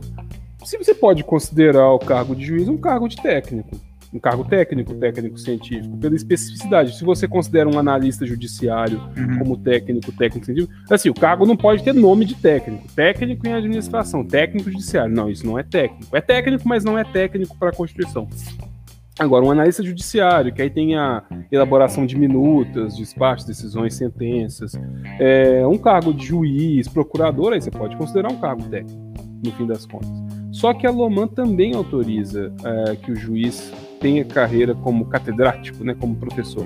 Então ele pode ter o vínculo, inclusive o vínculo estatutário, mas também pode ter o vínculo de seletista, se ele for contratado por uma universidade particular, é. também pode, não tem problema. São regimes completamente diferentes. Mas há juízes também que atuam como pessoa jurídica. O cara abre uma MEI, e tem servidor que faz isso também. Abre uma MEI e dá aula, né? Porque aí ele dá. Ele passa, ele recebe por RPA, né? Recibo de prestação de, de serviço, então dá também, dá, dá faz é, nota fiscal, não tem tanto problema isso não. É, isso já é uma questão mais técnica que eu já não tenho, tinha muito conhecimento, não. Mas eu sempre me perguntei sobre isso e agora todos nós sabemos porque aprendemos com o Daniel. Eu gosto de aprender com o Daniel Hilário. Que Tem que fazer a figurinha lá com o, é... o Amoedo. Igual eu gosto de assistir Gosto de assistir séries com Valdir Fumene. Gosto de xingar é. com Carlos Oliveira, né? Pois é. Olha o Alex dizendo que depois de dias do Supremo atrapalhando as quintas-feiras, consegui chegar. É isso aí, Alex. O nosso grande, nosso oráculo, nosso, nosso repórter de campo, o Alex Vilaça, que sempre intervém aqui dizendo: olha, foi decretada a prisão de fulano, Marco Aurélio tá dando uns despachos loucos. O Alex sempre é o nosso botolink, né? Ih, olha o Motolink, olha o Motolink. Aí o Alex é o cara que traz aqui as informações. Eu, ah, gosto, Alex... de, eu gosto de me informar com o Alex Vilaça. Eu gosto Exato. É, Alex, Alex Vilaça que sempre manda, manda me manda, costuma me mandar uns vídeos e bem interessantes. É um, é um, é um ótimo companheiro aí. E espero que se mantenha nessa atividade saudável por muitos e muitos anos. Né? Isso aí. Inclusive Todos tem um nós. cabelo invejável. É, é, uma cabeleira... o cabelo de Alex Vilaça, que é um cabelo, assim, a coisa linda, uma, que deixaria Jorel, do desenho Irmão do Jorel, é, envergonhado. Assim, eu, gosto de, eu gosto de tratar meus cabelos com Alex Vilas. Com Alex Vilas, exatamente. Eu gosto de pegar dicas de produtos capilares com Alex Vilas. Né? O rei da babosa, né? Alex Vilas, o rei, o rei da babosa. o, o rei da rua babosa. Né? O, o homem que descobriu as propriedades da alfa jojoba, né? É uma beleza. É, é o homem que, que, que, descobriu o Rui. Ele é o Rui Babosa, o famoso Rui Babosa. O... É o homem que passa churitiquês no cabelo. Isso, e pega aquele vadimeco novinho, assim, dá aquela hidrata. Ele, ele se hidrata com conhecimento empírico das leis. É uma beleza isso. Exatamente. Ele, ele, ele, ele se, se com é... Ah, caralho, esqueci aqui. Eu pensei, ah, deixa quieto, depois eu vou lembrar. Eu não falar, vai toca pra frente, né? Também está impedido o magistrado num processo em que figure como parte cliente do escritório de advocacia de seu cônjuge, companheiro parente, consanguíneo ou afim. Parente afim é aquele que tá lá do outro lado em linha reta ou colateral até o terceiro grau, mais uma vez o tio com o cunhado não tá rolando. Inclusive, mesmo que patrocinado por advogado de outro escritório, a pessoa tá lá na procuração, não pode acontecer. É, mas né? é. Não pode, não pode acontecer. Tem esse problema aí. E, mas, mas isso nunca vai acontecer. Por quê? Porque juiz não gosta de advogado. Se juiz não gosta de advogado, juiz não vai casar com advogado. Então não tem esse, esse problema não acontece.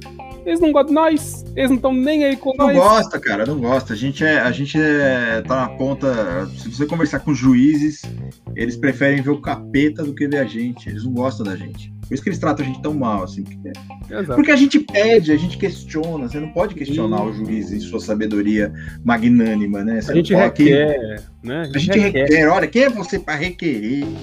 Na minha vara ninguém é, requer é, que nada. Que você querer? Na minha vara ninguém requer nada. Imagina, né? Vem falar que ainda minha vara é incompetente. Que coisa maldita, né? Volta no comentário Nossa, da Júlia ali, fazendo um favor. Vou mostrar o do, da Júlia aqui. O irmão do Jorel parece o Manuel cabeludinho. Eu queria dizer que além de perninha de quero-quero, o Manuel ele está harmonizado. Entendeu? Ele está. ele, ele Como é o cara, mais... o cara de caixa de sapato. é o rapaz mais harmonizado da advocacia vegana, proporcional, com seus ossos assim, em, em, em evidência. É, Até porque na advocacia vegana nós só temos personalidades. Nós temos o Thiago Abravanel, que sou eu. Nós temos Lenny Kravitz, que é o Daniel. Nós temos o Padre Fábio de Mello, que é Valdicas. nós temos o Sidney Magal, que é Manuel. Né? Manuel é o, o, a Sandra Rosa Madalena do, do, do, do nosso Sim. grupo, Advocacia Sim. Vegana. Inclusive, tem aparecido muito pouco por lá. Eu xinguei ele por causa disso. Falei que ele só. Ele tá tipo. Ele tá tipo o vovô Simpson xingando a nuvem no Twitter. Assim. É, ele fica xingando no Twitter o dia é, inteiro. Homem xinga, é, o, o Manuel ele, ele fica tá, reclamando ele tá o dia inteiro reclamando no Twitter e tal. Aí fica fazendo as amizades suspeitas lá e não sei o quê. Aí ele vem conversar com nós. Aí, sabe qual é o desaforo dele? Porque além de não conversar com a gente, a gente reclama, eu nem marquei ele pra ele não ver. Que eu falei, esse cara vai, vai me encher o saco. Ele viu, ele reclamou, e aí ele teve a cara de pau de me marcar numa corrente do Twitter. Aí eu xinguei ele, falei, não, não vou responder essa Não, não dá. O Manuel, sabe, sabe qual é o problema do Manuel? O Manuel ele abusa muito da sorte com a gente. Uhum. Né? Ele, ele, ele não basta, ele, ele, O Manuel é aquele, do, aquele cara. O Manuel, sabe o que o Manuel tá virando? Ele tá virando aquele tiozão do Twitter que ele fica caçando polêmicas, assim. Então ele, ele qual é a polêmica que eu vou caçar hoje? Aí ele joga lá no Twitter. Hum, deixa eu entrar aqui para xingar esse aqui. Ele começa a xingar. Só porque eu quero, porque eu posso, porque é. eu consigo. Eu quero, eu posso, eu consigo ser polêmico. O Manuel, ele tá nessa, né, nessa ponta aí. E nós não vamos passar pano pra ele, não. O dia que o pau quebrar com ele lá, nós vamos ficar só olhando, hein? Exatamente. É, eu, vou, eu, fico só, eu fico só observando, né? Eu vou lá dar uma comentada de vez em quando. Igual eu falei, ele mandou lá, não, para fulano de tal, e Daniel, aí poste seis séries que você gosta e tal. Eu mandei pra ele, quem disse que eu assisto série? Quem te falou que eu assisto série, cara? Aliás, ele postou das bandinhas que ele gosta lá também, e ele não teve coragem, ele não, não teve, teve, coragem de dizer que ele gosta das bandas mais genéricas do rock, né? Que é Airborne, que é uma banda horrorosa, que já é um cover Sim. muito mal feito de si, é ruim, ruim. E Greta Van Fleet, que é um cover assim sofrível de, de Led Zeppelin, né? Ruim. Pega o Led Zeppelin num dia de caganeira, bota o nome de Greta Van Fleet, é horrível. E Airborne é uma banda horrorosa, horrorosa, é horrível, meu Deus do céu. O que você tiver de clichê no rock, você joga dentro dessa banda, tem de tudo. Até, nossa, eu vou comer xoxotas. As músicas dos caras é assim, aquela coisa. Eu sou um roqueirão podre que anda de caminhão, eu como xoxotas. É, é, tipo, é tipo ah, né, aposto, aposto que o Manuel escuta Helicopters também, Nashville Escuta, é, escuta. Esses caras aí. Leonard é. Skinner, que é yeah. bosta também, né? A Breaking News, segue Rodrigo Padilha foi espancado e torturado na prisão. Rodrigo Pilha. Rodrigo Pilha. Ah. Sim, foi mesmo, eu vi isso. Eu vi até alguém, alguém falando assim, cadê os advogados? Bom, gente, ele, tem advogado. Né? E, e, e, advogado, se o cara for lá, ele vai ser espancado também. Então, assim, na verdade, ninguém tinha que ser espancado na história. Tem que pegar isso aí, levar a corregedoria, levar ao juízo. Se bem que nós estamos num Brasil sitiado, né? Em que as pessoas querem é isso aí, é. bater nos outros na prisão, né? Bater nos outros na rua, dar tiro nos outros. É isso que esse povo gosta, né?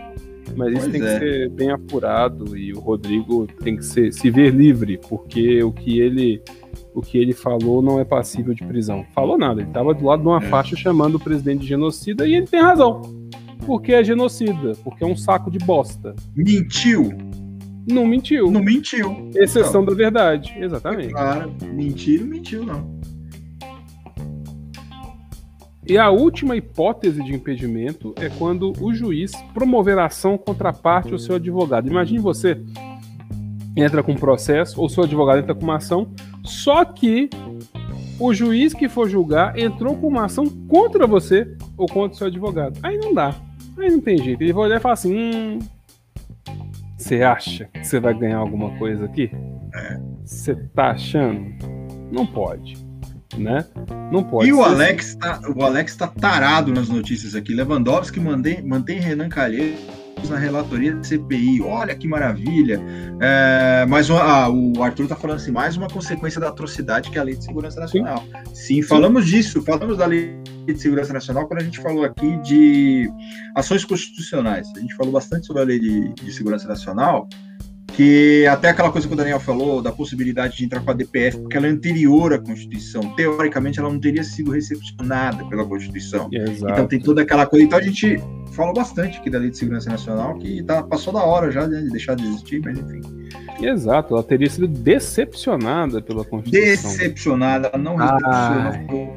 Ah, eu adoro fazer trocadilhos com o Daniel Milano. Ah, é isso aí, vamos fazer figurinha, gente. E aí nós vamos é, ó, começou São Paulo e rentista. Inclusive, São Paulo tem que dar um pau nesse rentista. Por quê? Porque rentista. Rentista é clube de João Amoedo. João Amoedo deve ter uma joint venture. rentista gosta de joint venture. Ele deve ter uma joint venture com o dono do Rentistas e ser dele do clube. Então São Paulo Aliás, tem que fazer é, 20 a 0 eu, nessa merda. Eu queria dizer aqui, eu queria agradecer a Hernan Crespo que devolveu meu sorriso.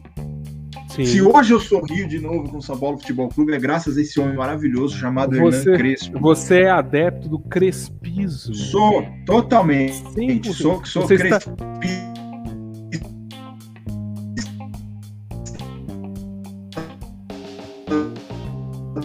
eu, eu gosto. Voltando. Voltamos. Você, você, está, você está embebido em crespismo. Você está. Eu gosto de comemorar gols com o Hernan Crespo. Exato, exato. Não, é. ele devolveu o sorriso da, da minha musa, Camila, também. Tá, em, tá assim, em júbilo Aí foi engraçado que quando, quando ele chegou no São Paulo, acho que ele ganhou o primeiro jogo e empatou o segundo, se eu não me engano. Acho que ele empatou com o Horizontino, se eu não me engano. Aí o pessoal veio falar, hein, a culpa é do Diniz agora? Eu digo, era. Era do Diniz. Era. A culpa era do Diniz, cara. Porque o São Paulo tá voando. Hoje, tá jogando, tá ganhando. Os jogos do São Paulo estão sempre de três gols pra cima, cara. O São Paulo tá ganhando. Como se explica isso? A coisa básica, ele botou o, o Daniel Alves para jogar onde o Daniel Alves joga, que é a lateral direita. Simples assim. É uma coisa, uma mudança nossa? Existe um conhecimento técnico de futebol muito grande? Não, gente, é básico. Daniel Alves foi campeão de tudo que ele disputou na vida dele jogando na lateral direita. Aí vem esse, esse dromedário, essa anta desse Fernando Diniz e bota o cara para jogar de meia. Vamos armar, vamos colocar o cara para armar o jogo. Claro que não vai dar certo, né, gente? É óbvio que não vai dar certo, é óbvio que não vai dar certo. O Crespo já chegou e falou: não, não, não, não, não, não elometurno. Não, não, não, não. Botou Daniel Alves na lateral direita o Daniel Alves tá jogando pra caramba. É, precisa de ser, ser formado em universidade para decidir um negócio desse? Não. Por quê? O Daniel Alves mandava no time. Ele chegava e falava assim: eu quero jogar no meio, foda-se. Aí Pô. o Fernando Diniz falou: sim, senhor, já que o senhor tá pedindo, eu vou pôr aqui. O senhor e mais, mais, mais 10 né? E você joga no meio. Então a gente coloca lá um, um tapado para jogar na lateral direita, que é aquele Igor Vinícius é um tapado, né? Ainda bem que ele veio embora do São Paulo também, que agora nós temos o Zé Ruela, que vai ser o nosso lateral direito, comprado do Cruzeiro, o Zé Ruela. E, mas o Crespo já fez uma mudança básica, uma mudança que a minha, a minha, a minha sobrinha de 5 anos de idade faria, que era colocar o Daniel Alves, que é lateral direito, por formação, jogou de lateral direito a vida inteira, na lateral direita, onde o cara rende, onde o cara joga.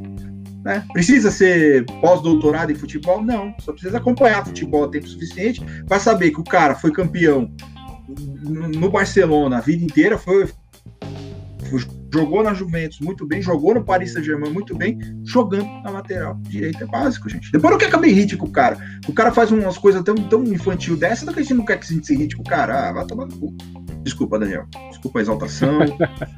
Não, mas interessante foi que, assim, como o estilo de jogo era parecido, pelo menos a questão em relação a armar o time, não tô falando de nomes, tô falando de armação do time em campo, assim. Ele fez os ajustes que precisava tivesse Fernando Diniz tido a clarividência de fazer estes ajustes, era outra coisa, mas o problema, um problema muito grande no futebol é quando o técnico é teimoso. Né? As coisas começam a dar certo, mas aí o cara vai e dá um problema, ao invés de ir lá corrigir o problema, ele fica insistindo. Quando o cara é muito teimoso, dá problema. Não vai, não resolve, ele não resolve a questão. Então, Crespo chegou, bateu o olho, Crespo, né?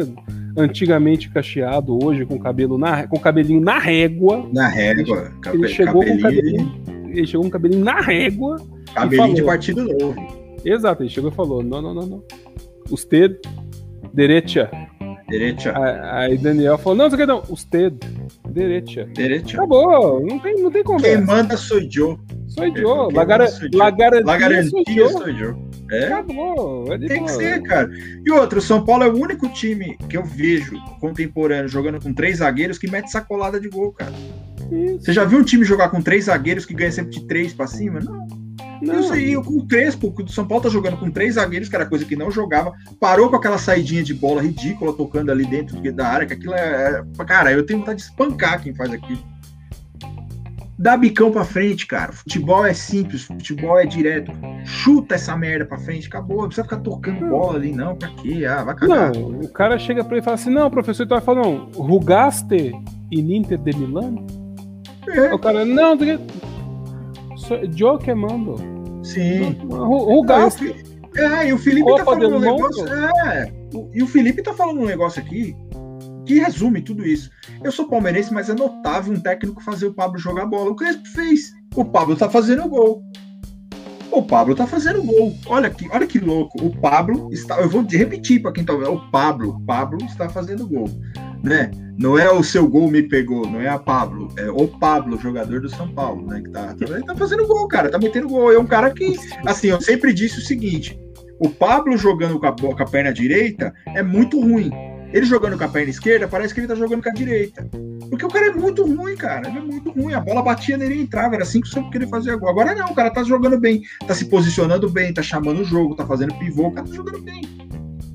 Verdade seja dita mas porque faltava o quê? Faltava um cara que entendia do riscado lá na frente. Sim, sim, sim, sim. Aí, ó, o, o Arthur tá dizendo aqui, enquanto tava no direito civil penal, eu tava entendendo tudo. Entrou no futebol, já não sei mais o nome mais. Tá? Então, vamos voltar é, aqui. Vamos, vamos prosseguir, vamos prosseguir pro direito. Vamos, vamos, voltar aqui, então, porque nós vamos falar agora das hipóteses de suspeição, que é aquele negócio, né, aquele negócio íntimo, aquele negócio que, que vem por dentro, assim. Quando que o juiz é suspeito? Ah, a suspeição do juiz. Quando? Inciso primeiro. Ele é amigo íntimo ou inimigo de qualquer das partes de seus advogados.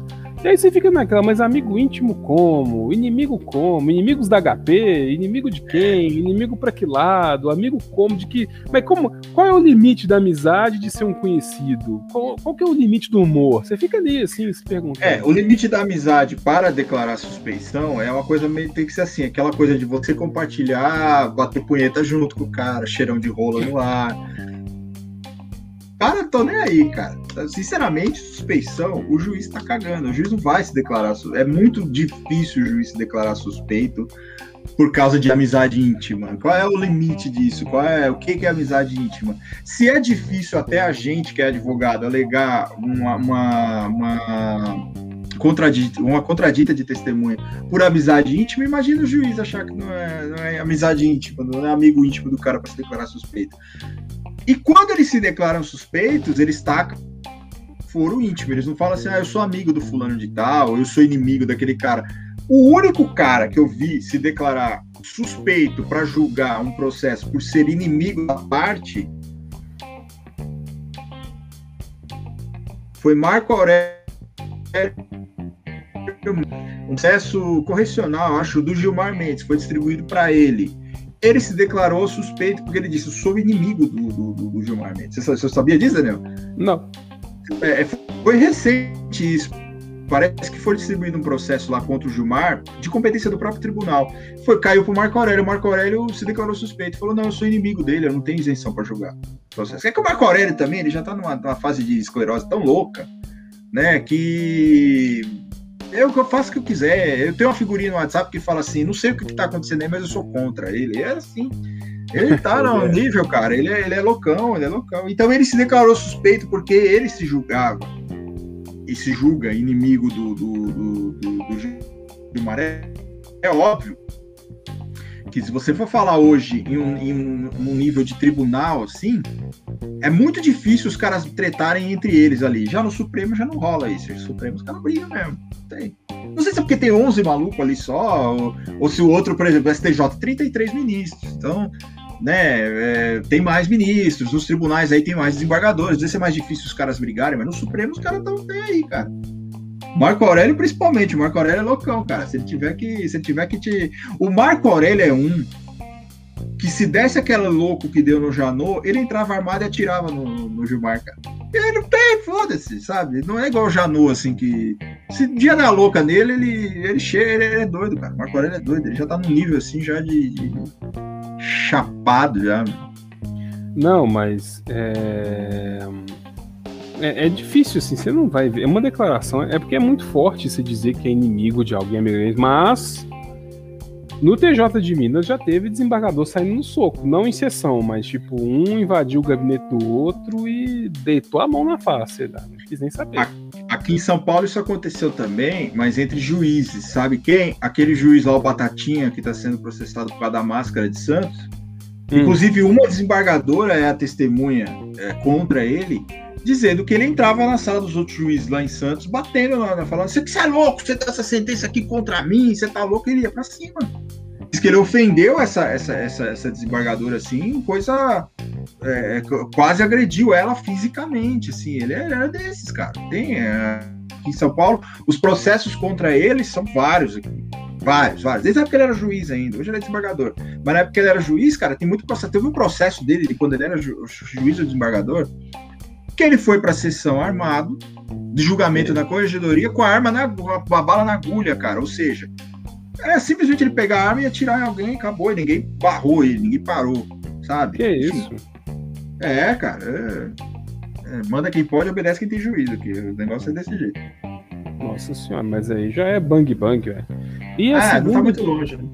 A segunda hipótese de suspensão é suspeito também o juiz que receber presentes de pessoas que tiveram interesse na causa antes ou depois de iniciado o processo.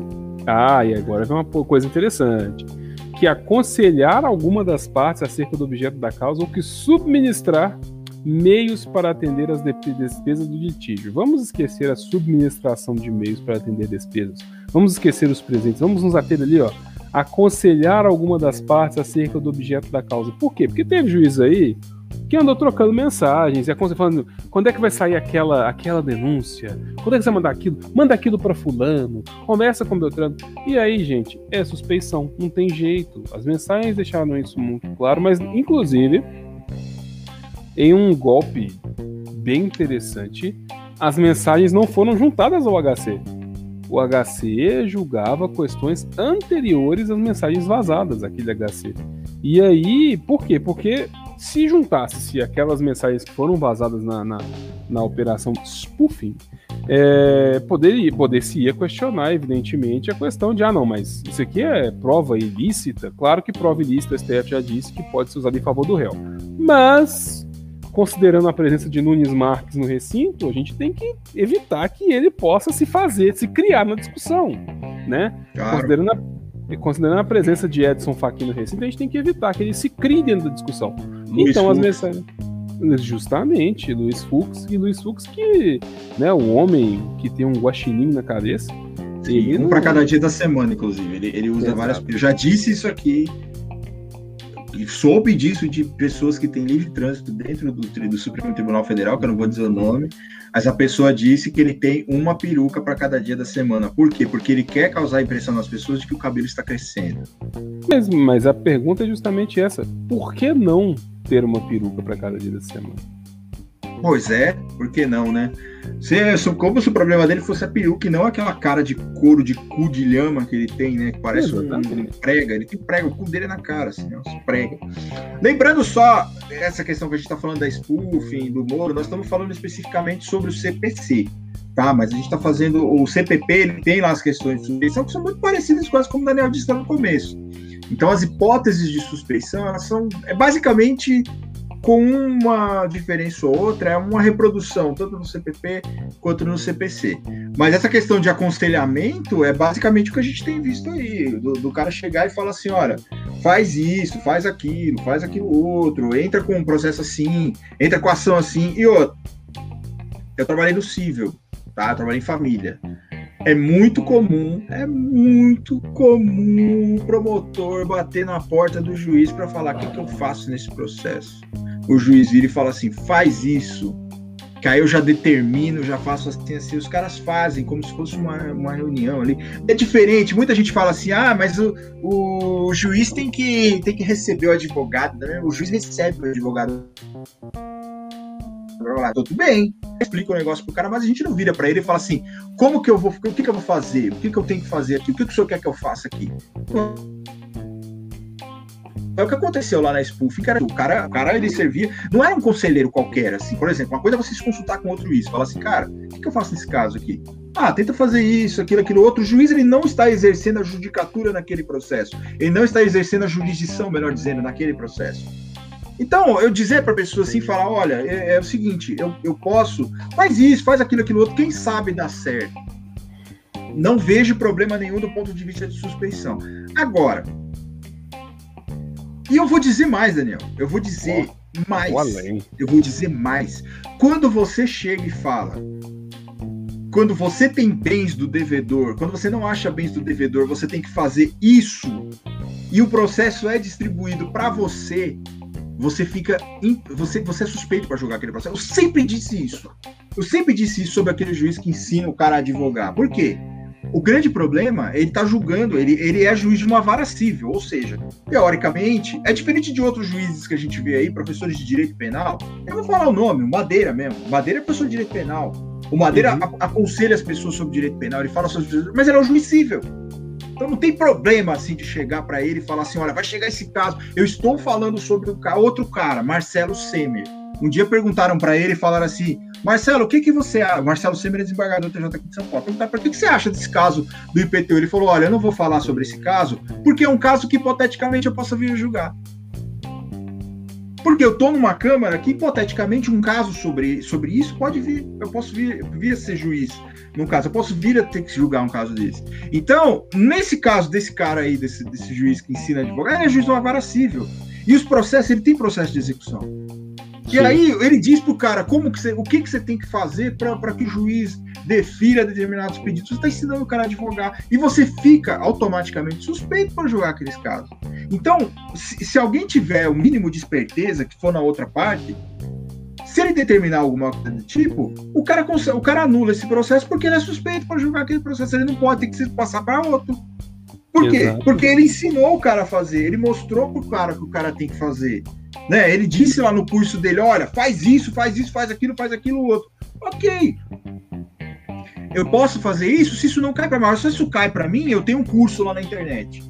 Falando assim, ah, métodos atípicos de execução que ninguém sabe. Eu vou dar uma dica para vocês. Aí você dá uma dica louca lá, isso cai para ele, pra, ele julgar. Ele tem que se declarar suspeito, ele não pode. Por quê? Porque eu ensinei a pessoa a fazer isso. Exato. Sabe, gente, hoje a gente não tá falando de um juiz que vai numa, numa palestra, dá uma palestra na OAB e fala isso. Nós estamos falando de internet, com acesso assim irrestrito, né, a, a tudo que é lugar. Né? Tem juízes aqui, o pessoal está questionando até muita coisa de juízes que dá curso, tá? Mas tem dois juízes que dão aula sobre notarial e registral. O cara tá ensinando o cara a passar no concurso para cartório. Não tem, não vejo problema disso do ponto de vista não só do ponto de vista do cara tá ganhando dinheiro ali, ter uma empresa como a gente já falou. Isso é uma questão para uma outra discussão também.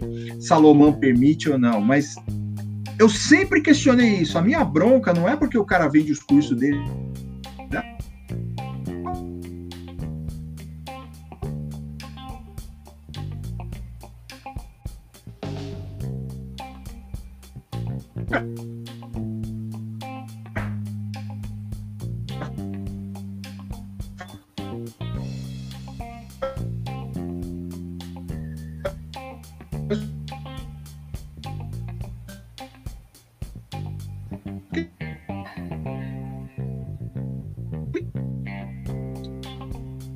quiser da vida.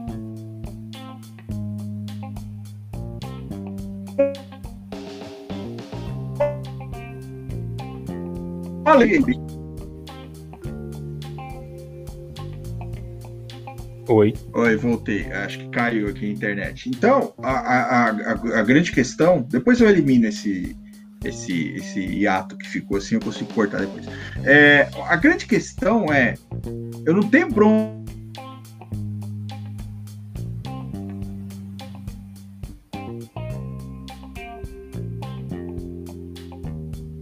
Ele faz o que ele quiser, ele responde lá.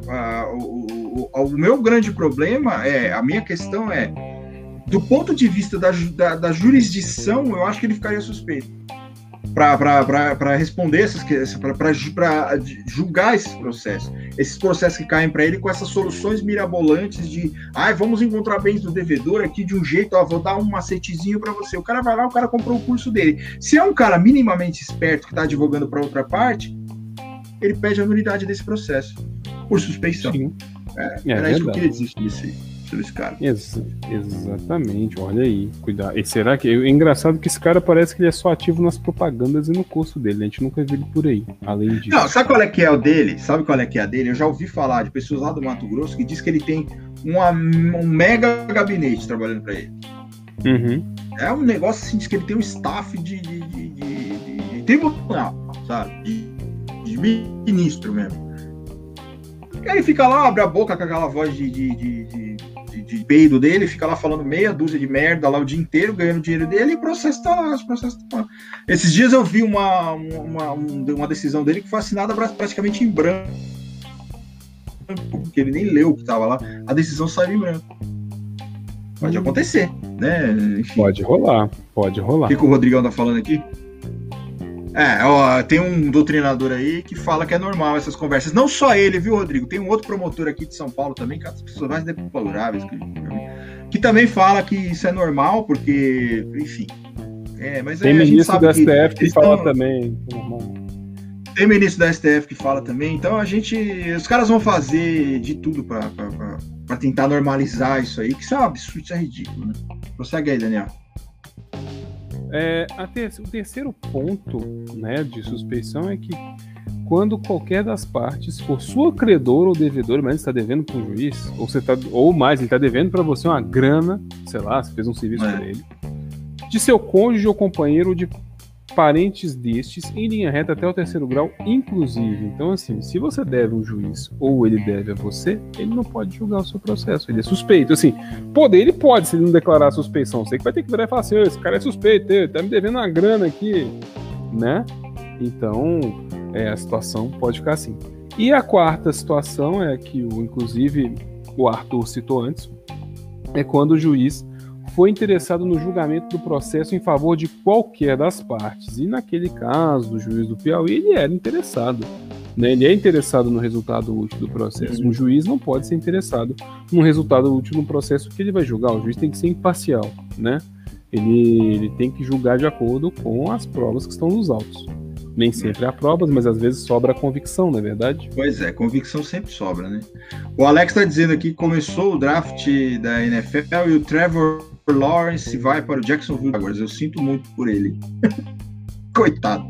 Né? O draft, para quem não sabe, é aquele, aquele evento onde os times da NFL escolhem os jogadores do college e dão um contrato pro cara, para o cara jogar. Então, os melhores, o time que teoricamente foi pior na temporada escolhe primeiro, para dar uma certa noção de equilíbrio. Então, o Jacksonville Jaguars escolheu o melhor jogador qualificado lá no draft é, que eles entenderam lá, o Pick One, que a gente chama. Então, é, tá aí a informação para quem curte NFL. Trevor Lawrence, que é o Sunshine, que é o cara cabeludo, assim, igual o Sunshine do filme Duelo de Titãs. É muito bacana. Do... É Duelo de Titãs? Do. Com. Ai, caralho, como é que é o nome do ator lá? O Denzel Washington. É, que tem, ele um time de futebol americano, que é, tem um cara cabeludo lá que é o Sunshine, Trevor Lawrence. Eu... Mas é isso. Exato. Inclusive, inclusive no draft, né, tem o pick one, e quando um time tem mais de uma, uma chance de fazer o draft ali, faz o Pikachu, né? Que Pikachu, aí, inclusive, reverbera é, com reverbera, fãs japoneses. Muito bem. Fãs japoneses, né? Maravilhoso. Perfeitamente, é. Trocadalhos. E aí, né? E nós temos aqui uma situação que a gente falou desde cedo, está no parágrafo 1 do artigo 145 do Código Civil, que diz o seguinte: poderá o juiz declarar-se suspeito por motivo de foro íntimo, sem necessidade de declarar suas razões. O foro íntimo é a cachanga real, o foro íntimo é o, é o, é o, jo, o Joker, o palhaço do baralho. É, o Coringa, ele, ele é o, o Donades para quem jogava bolinha de gude aqui em São Paulo, que aí no, em Minas você chama birosca, o jogo de bolinha de gude, uhum. é o Donades, que é aquela carta tipo, posso fazer tudo que eu quiser. É a carta branca, é a liberdade, pra você fazer o que você quiser. É, eu posso fazer o que eu quiser. Motivo de foro íntimo, já vi isso acontecer também. Eu contei aqui recentemente que a gente trabalhava no. Eu trabalhava em vara de família e nós fomos ameaçados uma época lá eu, a juíza, a promotora tal, e ela passou o caso para substituta dela. Era ju... Ela era a juíza titular, tinha uma juíza auxiliar, a vara tinha duas juízes. A outra juíza disse: Não vou pegar essa bucha para mim. Não vou. Não tinha, não tinha motivo nenhum, cara, para se julgar suspeita. Ela alegou foro íntimo. Falou: Também não quero. Aí passou para um outro juiz, de uma outra vara, porque na vara que a gente trabalhava, os juízes não quiseram a, uma que estava sendo ameaçada, é óbvio que ela não tinha isenção para julgar aquele processo. A outra não, simplesmente olhou e falou assim: ah, não, muito complicado, não quero não. Aí passou para outro juiz, cara, jogou para outro juiz, por, alegando motivo de foro íntimo. E o tribunal, ok, Tudo bem, massa. vou designar a massa. Para mim é o suficiente, você já justificou suficientemente, então eu vou passar para outro. Então é, é a, essa carta, aquela carta coringa, né? O Joker. O Joker, o palhaço, exatamente. É. Não, nós tivemos um caso aqui em Belo Horizonte que foi assim. É, um processo que nós entramos, inclusive com pedido de antecipação de tutela de urgência. Declarou-se assim, uma série de magistrados, não sei se passaram por cinco ou seis, declararam foro íntimo para não analisar o caso. Ah, não, aqui eu sou suspeito, motivo de foro íntimo. E nem, nem, nem tava pedindo algo muito absurdo, mas alegavam o foro íntimo, não, não só o foro íntimo, mas também o interesse no deslinde da causa, porque a associação deles havia entrado com uma causa semelhante e tinha conseguido uma antecipação de tutela. Agora você imagina se todo juiz associado a uma associação X resolve se declarar suspeito porque a associação em sua ação ganhou uma antecipação de tutela e você vai entrar para outras pessoas com o mesmo assunto, todos declaram suspeitos. Como é que você julga um processo desse? Você não julga. É, não Todo tem, mundo é cara, é suspeito. É. Por isso é? que isso é, essa questão da suspeição e do impedimento também no Supremo é mais complicado, porque você tem 11 ministros, cara. Você julga processos do Brasil. É óbvio, é óbvio que se você for o advogado no processo, seria de bom tom que você se declarasse impedido, né? É o impedimento para se para julgar aquele processo. É de bom tom que você faça como, isso. Como diz lá a, a atual memeira do momento, né? Tu quer julgar? Julga. Tu quer julgar? Julga. É de bom tom? É. Não. Não é de bom tom. De bom Ponton, não, não é. E caiu de novo na internet. A internet tá bosta hoje, né, pra variar.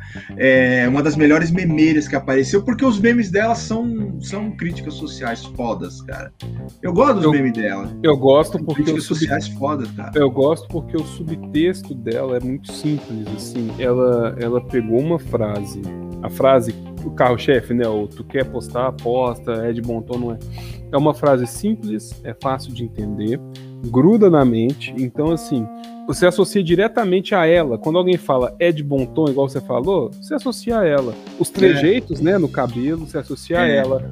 O. Nha, não é de bom tom. É. tu quer fazer tal coisa. Então, assim, ela, ela criou um personagem fácil de entender e que pode ser usado em, em quaisquer situações. Há outros personagens aí, inclusive da esquerda, que postam vídeo no Twitter, que eu não gosto muito deles, eu já expliquei meus motivos várias vezes, principalmente porque na hora que a situação apertar, eles vão ficar dentro dos seus apartamentos morrendo de medo, mas isso já é uma outra questão e eles não possuem o mesmo subtexto simples. É, às vezes o humor ele tem que ser, se você fizer o humor de uma forma mais simples, você tem mais chance de ter um bom sucesso e menos chance de falhar fazendo aquele humor. Por outro lado, quando você tenta sofisticar demais, as pessoas ou elas não vão entender, ou ao entender elas vão não é todo mundo que vai pegar e falar assim, ah, que engraçado lá, um vídeo de três minutos falando porcaria lá. Né? É, não. Né?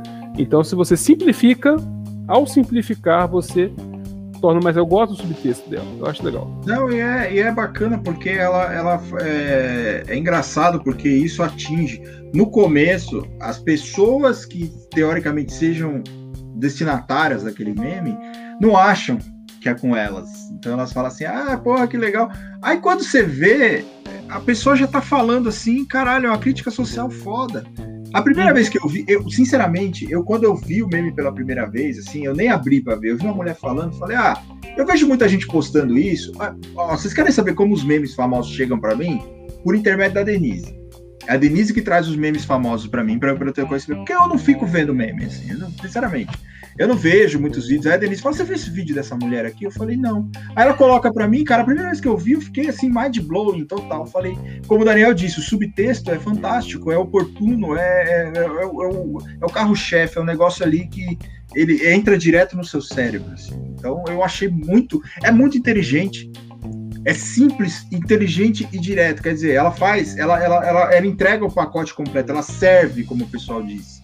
Ela serve ao propósito, porque ela atinge todas as faixas de, de, de, de, de idade, de conhecimento, de cultura, porque você fala ali com a classe média, você fala com a classe mais baixa, você fala com a classe alta. Às vezes você tenta colocar na cabeça da pessoa uma consciência social, dizendo assim: olha, você quer viajar para o México? Você quer viajar para Disney para tirar foto na Disney? Quantas pessoas estão passando fome? Você sabe quanto custaria essa viagem? Quantas cestas básicas, cestas básicas daria nessa sua viagem? Ainda assim, você quer fazer isso? Faz, mas não é de bom tom, porque assim, aí teve uma, cara, que eu achei muito fantástica, essa do México, ela fala assim: olha você quer ir para Disney, tirar, tomar vacina lá e tirar foto?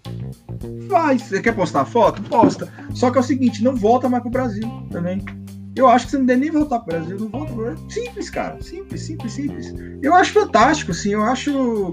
É, a Denise é a minha assessora. A Denise é sempre. A Denise é, a minha, é, o, meu, é o meu iFood de memes. Ela, ela entrega os memes para mim, assim. Ela fala assim: olha, viste esse memes, esse memes hoje? Eu, ela, ela, me, ela me apresentou muitos memes, assim. A Denise, ela é muito do TikTok. Ela gosta muito do TikTok. Então ela fica. Ela vê muito TikTok. Eu já não sou tanto da plataforma TikTok. Então muitos vídeos que ficam famosos assim, que às vezes eu compartilho, vem, vem dela. Ela me passa assim. É, esse dela, de, dessa, dessa, dessa moça mesmo, foi ela que me apresentou. E eu segui a mulher e ficava vendo os memes dela, assim, acho muito bacana. Ah, ela é minha assessora para assuntos de memes. Olha lá a mensagem que chegou. É, hoje estou falando pouco, mas observando muito. Ela sempre tava. Ah, o Gilmarzão tá falando aqui, sommelier de memes. Sim, a Denise é a pessoa que me entrega os memes. Ela chega assim: o senhor quer meme com mostarda ou sem mostarda, com cebola, sem cebola? Ela me entrega. Esse, esse, meme, esse, esse meme harmoniza bem com o que você está comendo, né? Sim, essa, meme... esse, virou assim, esse buquê. Deixa eu ver o buquê do meme aqui. É isso, hum, muito bonito. É, ela me apresenta memes. E eu. eu opa, gol de quem? Gritaram aqui, hein? Gritaram aqui, hein? Será que é gol do meu tricolor? Vamos ver, vamos ver. Será que é gol do meu tricolor? Acho que não, hein? Cadê? É Cadê? gol do seu tricolor e é do é Pablo, ainda por cima. Pablo aí, eu nunca reclamei do Pablo. É gol, 1x0 pra nós. Tá vendo? Nunca reclamei do Pablo. É pau em rentista, é isso aí. Pau em rentista, é isso aí. Pode prosseguir, Daniel. Vamos prosseguindo agora para falar um tiquitinho sobre competência, né? Porque a gente também teve esse papo de competência ah. rolando aí. Quem é competente, quem não é, quem é. Inclusive, inclusive o Kakai, né? O, o homem do juizado de pequenas calças, o homem que vai de bermuda no STF, teve num programa aí, ontem ou anteontem, eu sei que hoje saiu o vídeo e ele andou chamando um certo jornalista de incompetente. E com razão, porque esse jornalista é um garoto enxaqueca, né? Que inclusive o mandou tomar no rabo ao final do programa, mas o Kaká é muito tranquilo, muito célere, muito, muito sério, apenas disse, assim, porque alguém, um dos quatro apresentadores perguntou para ele, você perdoa e absolve esse programa? Então ele falou assim, não, esse programa é maravilhoso, porque temos três pessoas muito bem preparadas e um rabugento que fica aqui xingando, gritando. Só que o humor é aquele negócio. O humorista pode ser mal-humorado, mas para ser mal-humorado ele tem que ser inteligente. Ter um humorista mal-humorado e não inteligente, vocês são muito corajosos. Assim, só isso. Só passou o carro em cima dele e voltou três vezes. Foi, voltou três vezes. Apenas isso. Teve mais atuação de Kakai. Então, assim, chamou de incompetente na chincha, né? Ó, Leandro tá até sorrindo ali, porque, né, Pablo aos 39 minutos, 1 a 0 São Paulo, né? Exatamente. Foi devolvido o meu sorriso. O meu sorriso está de volta, graças a Hernan Crespo. Exatamente. E com esse com, embebido nesse sabor de vitória parcial, porque podemos tem que ter mais gol, porque rentista tem que levar ferro mesmo.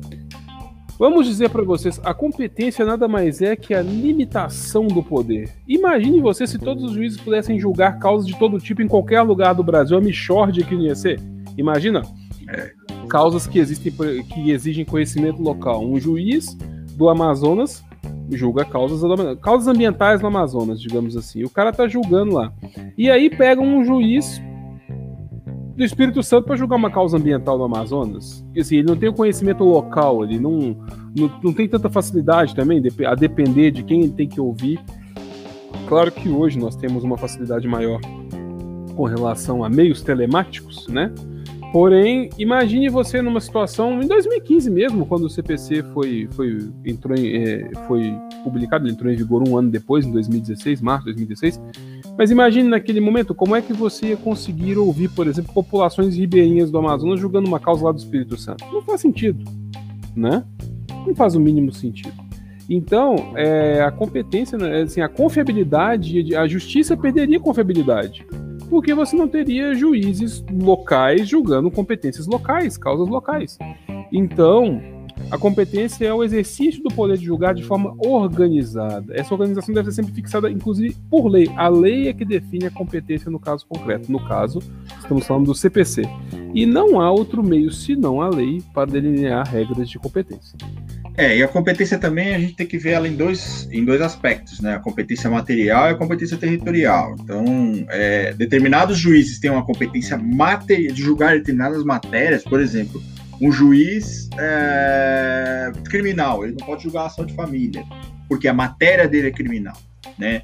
Então, na competência territorial, teoricamente, a gente tem juízes que materialmente são competentes. Então, você tem lá é, a vara, vara de família do, da, da, da comarca de, sei lá, de Ribeirão Preto, por exemplo e vara de família da comarca de São José do Rio Preto, vamos imaginar. São comarcas diferentes, mas são juízes que materialmente teriam a mesma competência. Só que a, o que vai determinar qual juiz vai decidir aquela causa é o, é o lugar onde a pessoa está.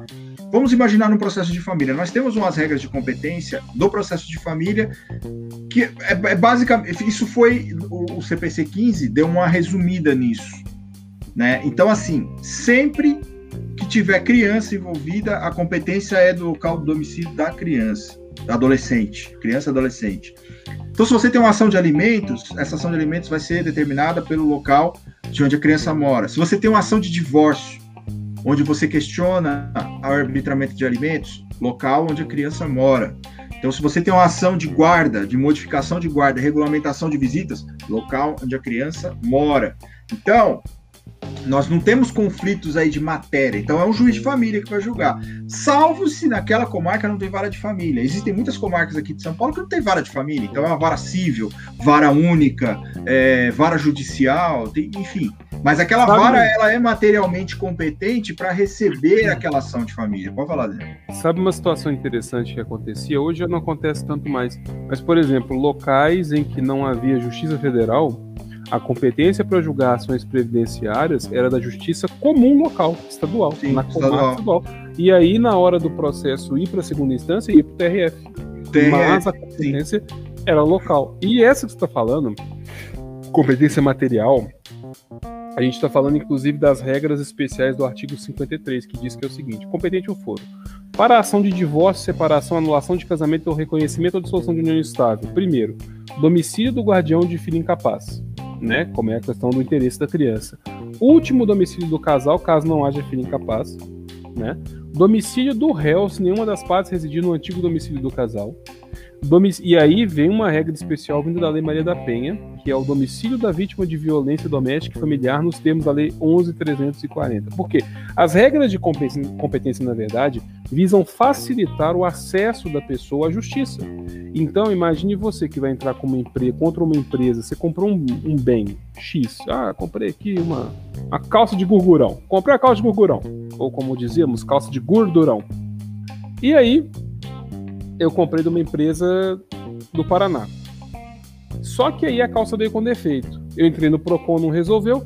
Eu não vou entrar com uma ação do Paraná, eu moro em Minas Gerais. Eu vou entrar com uma ação em Minas Gerais. É uma regra especial, uma regra que facilita que eu tenha acesso à justiça. A empresa que se vire. Hoje, claro, né, com o PJE, com processos eletrônicos é mais fácil. Mais mas, fácil. mas antes aí vai carta precatória, volta, blá, blá, blá, blá. E aí, Olha o Luiz dizendo, eu sou de São José do Rio Preto. Abraço, abração, Luiz, abração de São José Abraço. do Rio Preto. Que é longe pra caralho da capital, mas um abração pra vocês aí. Mas hoje com as ondas de internet a gente chega lá rapidinho. As ondas do Dial. E aí temos também, quando, como bem disse o Leandro, é, domicílio do alimentando para ação em que se pleiteiam alimentos, né? Do lugar onde está a sede para ação em que for ré pessoa jurídica e onde se acha, acha agência ou sucursal contra as obrigações que a pessoa jurídica contraiu, onde se exerce. Oh, meu Deus. É, ela tá, tá brava. Onde se exerce suas atividades para ação em que for sociedade ou associação sem personalidade jurídica, imagine você vai entrar com uma ação contra uma associação X, tu pode entrar na localidade, na localidade que ela exercer as suas atividades. Onde a obrigação deve ser satisfeita para ação que exigir cumprimento, ah, eu preciso que haja um cumprimento de uma decisão X, de uma situação X lá no Rio de Janeiro. Posso entrar com uma ação lá, lá que vai estar o cumprimento do que eu preciso da residência do idoso para causa que viesse sob direito previsto no Estatuto do Idoso. Então, você vai entrar com uma ação, o idoso vai entrar com uma ação, ele vai entrar na residência dele, coisas reconhecidas relacionadas ao estatuto dele, prioridades e afins. Da sede da serventia notarial ou do registro por ação de reparação de dano por ato praticado em razão do ofício, atos praticados pelo registro notarial, e do, do lugar do ato ou fato da ação para reparação de dano, e em que for réu administrador ou gestor de negócios alheios. E também, por último, domicílio do autor do local do fato para ação de reparação de dano sofrido em razão de delito ou acidente de veículo, inclusive aeronaves. Cara, eu tomei no cu numa ação dessa, tomei no cu numa ação dessa. Tomaste? Foda. Tomei no cu, o cara. Olha, olha aqui, ó.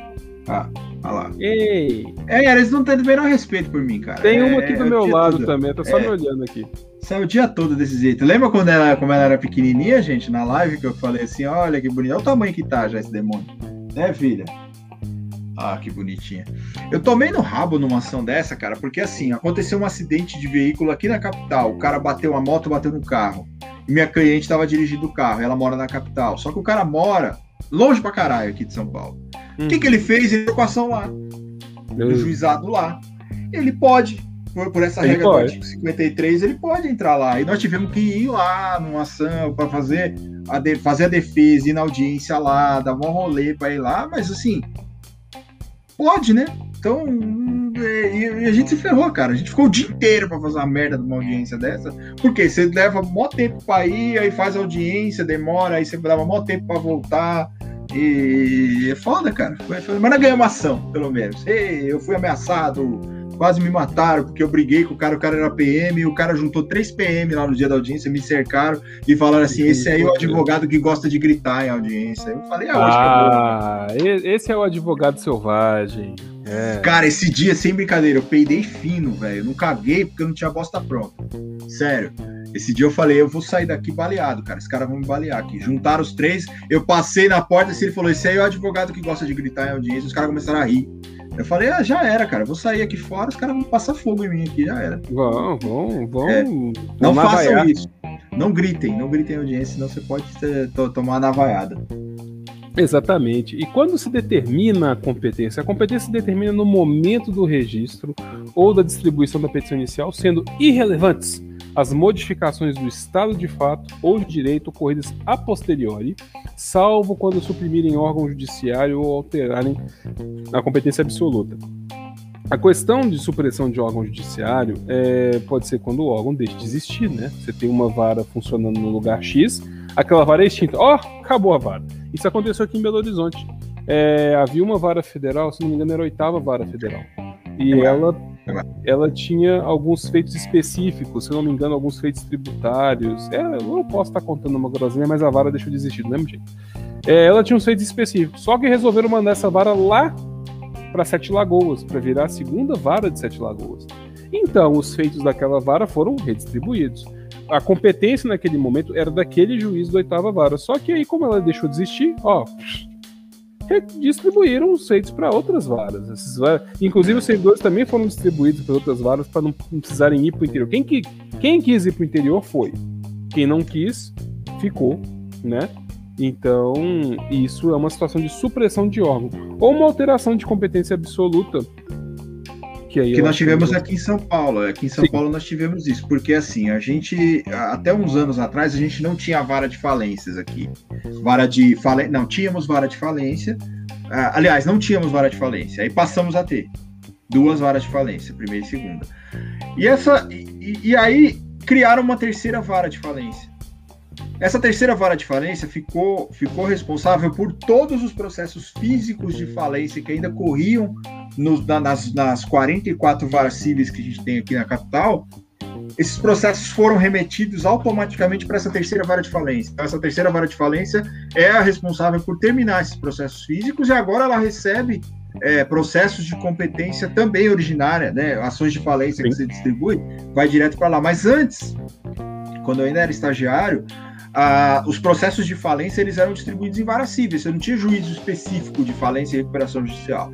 Agora, aqui Sim. em São Paulo, nós temos, se não me engano, três varas de falência e recuperação judicial e duas de, de empresarial e de conflitos de arbitragem, que a gente tem também agora varas específicas para isso. Mas eh, esses processos físicos que ainda corriam lá nessas varas cíveis foram automaticamente remetidos para essas varas, para essa, essa terceira vara de falência que além de acumular processos físicos e, e digitais, ela ainda recebe esses antigos de, de, de, físicos. A primeira e a segunda vara eu acho que não, acho que só processos digitais distribuídos posteriormente à instalação da vara, que já era na época do processo digital, não tinha processo físico ainda. A vara de falência terceira, não.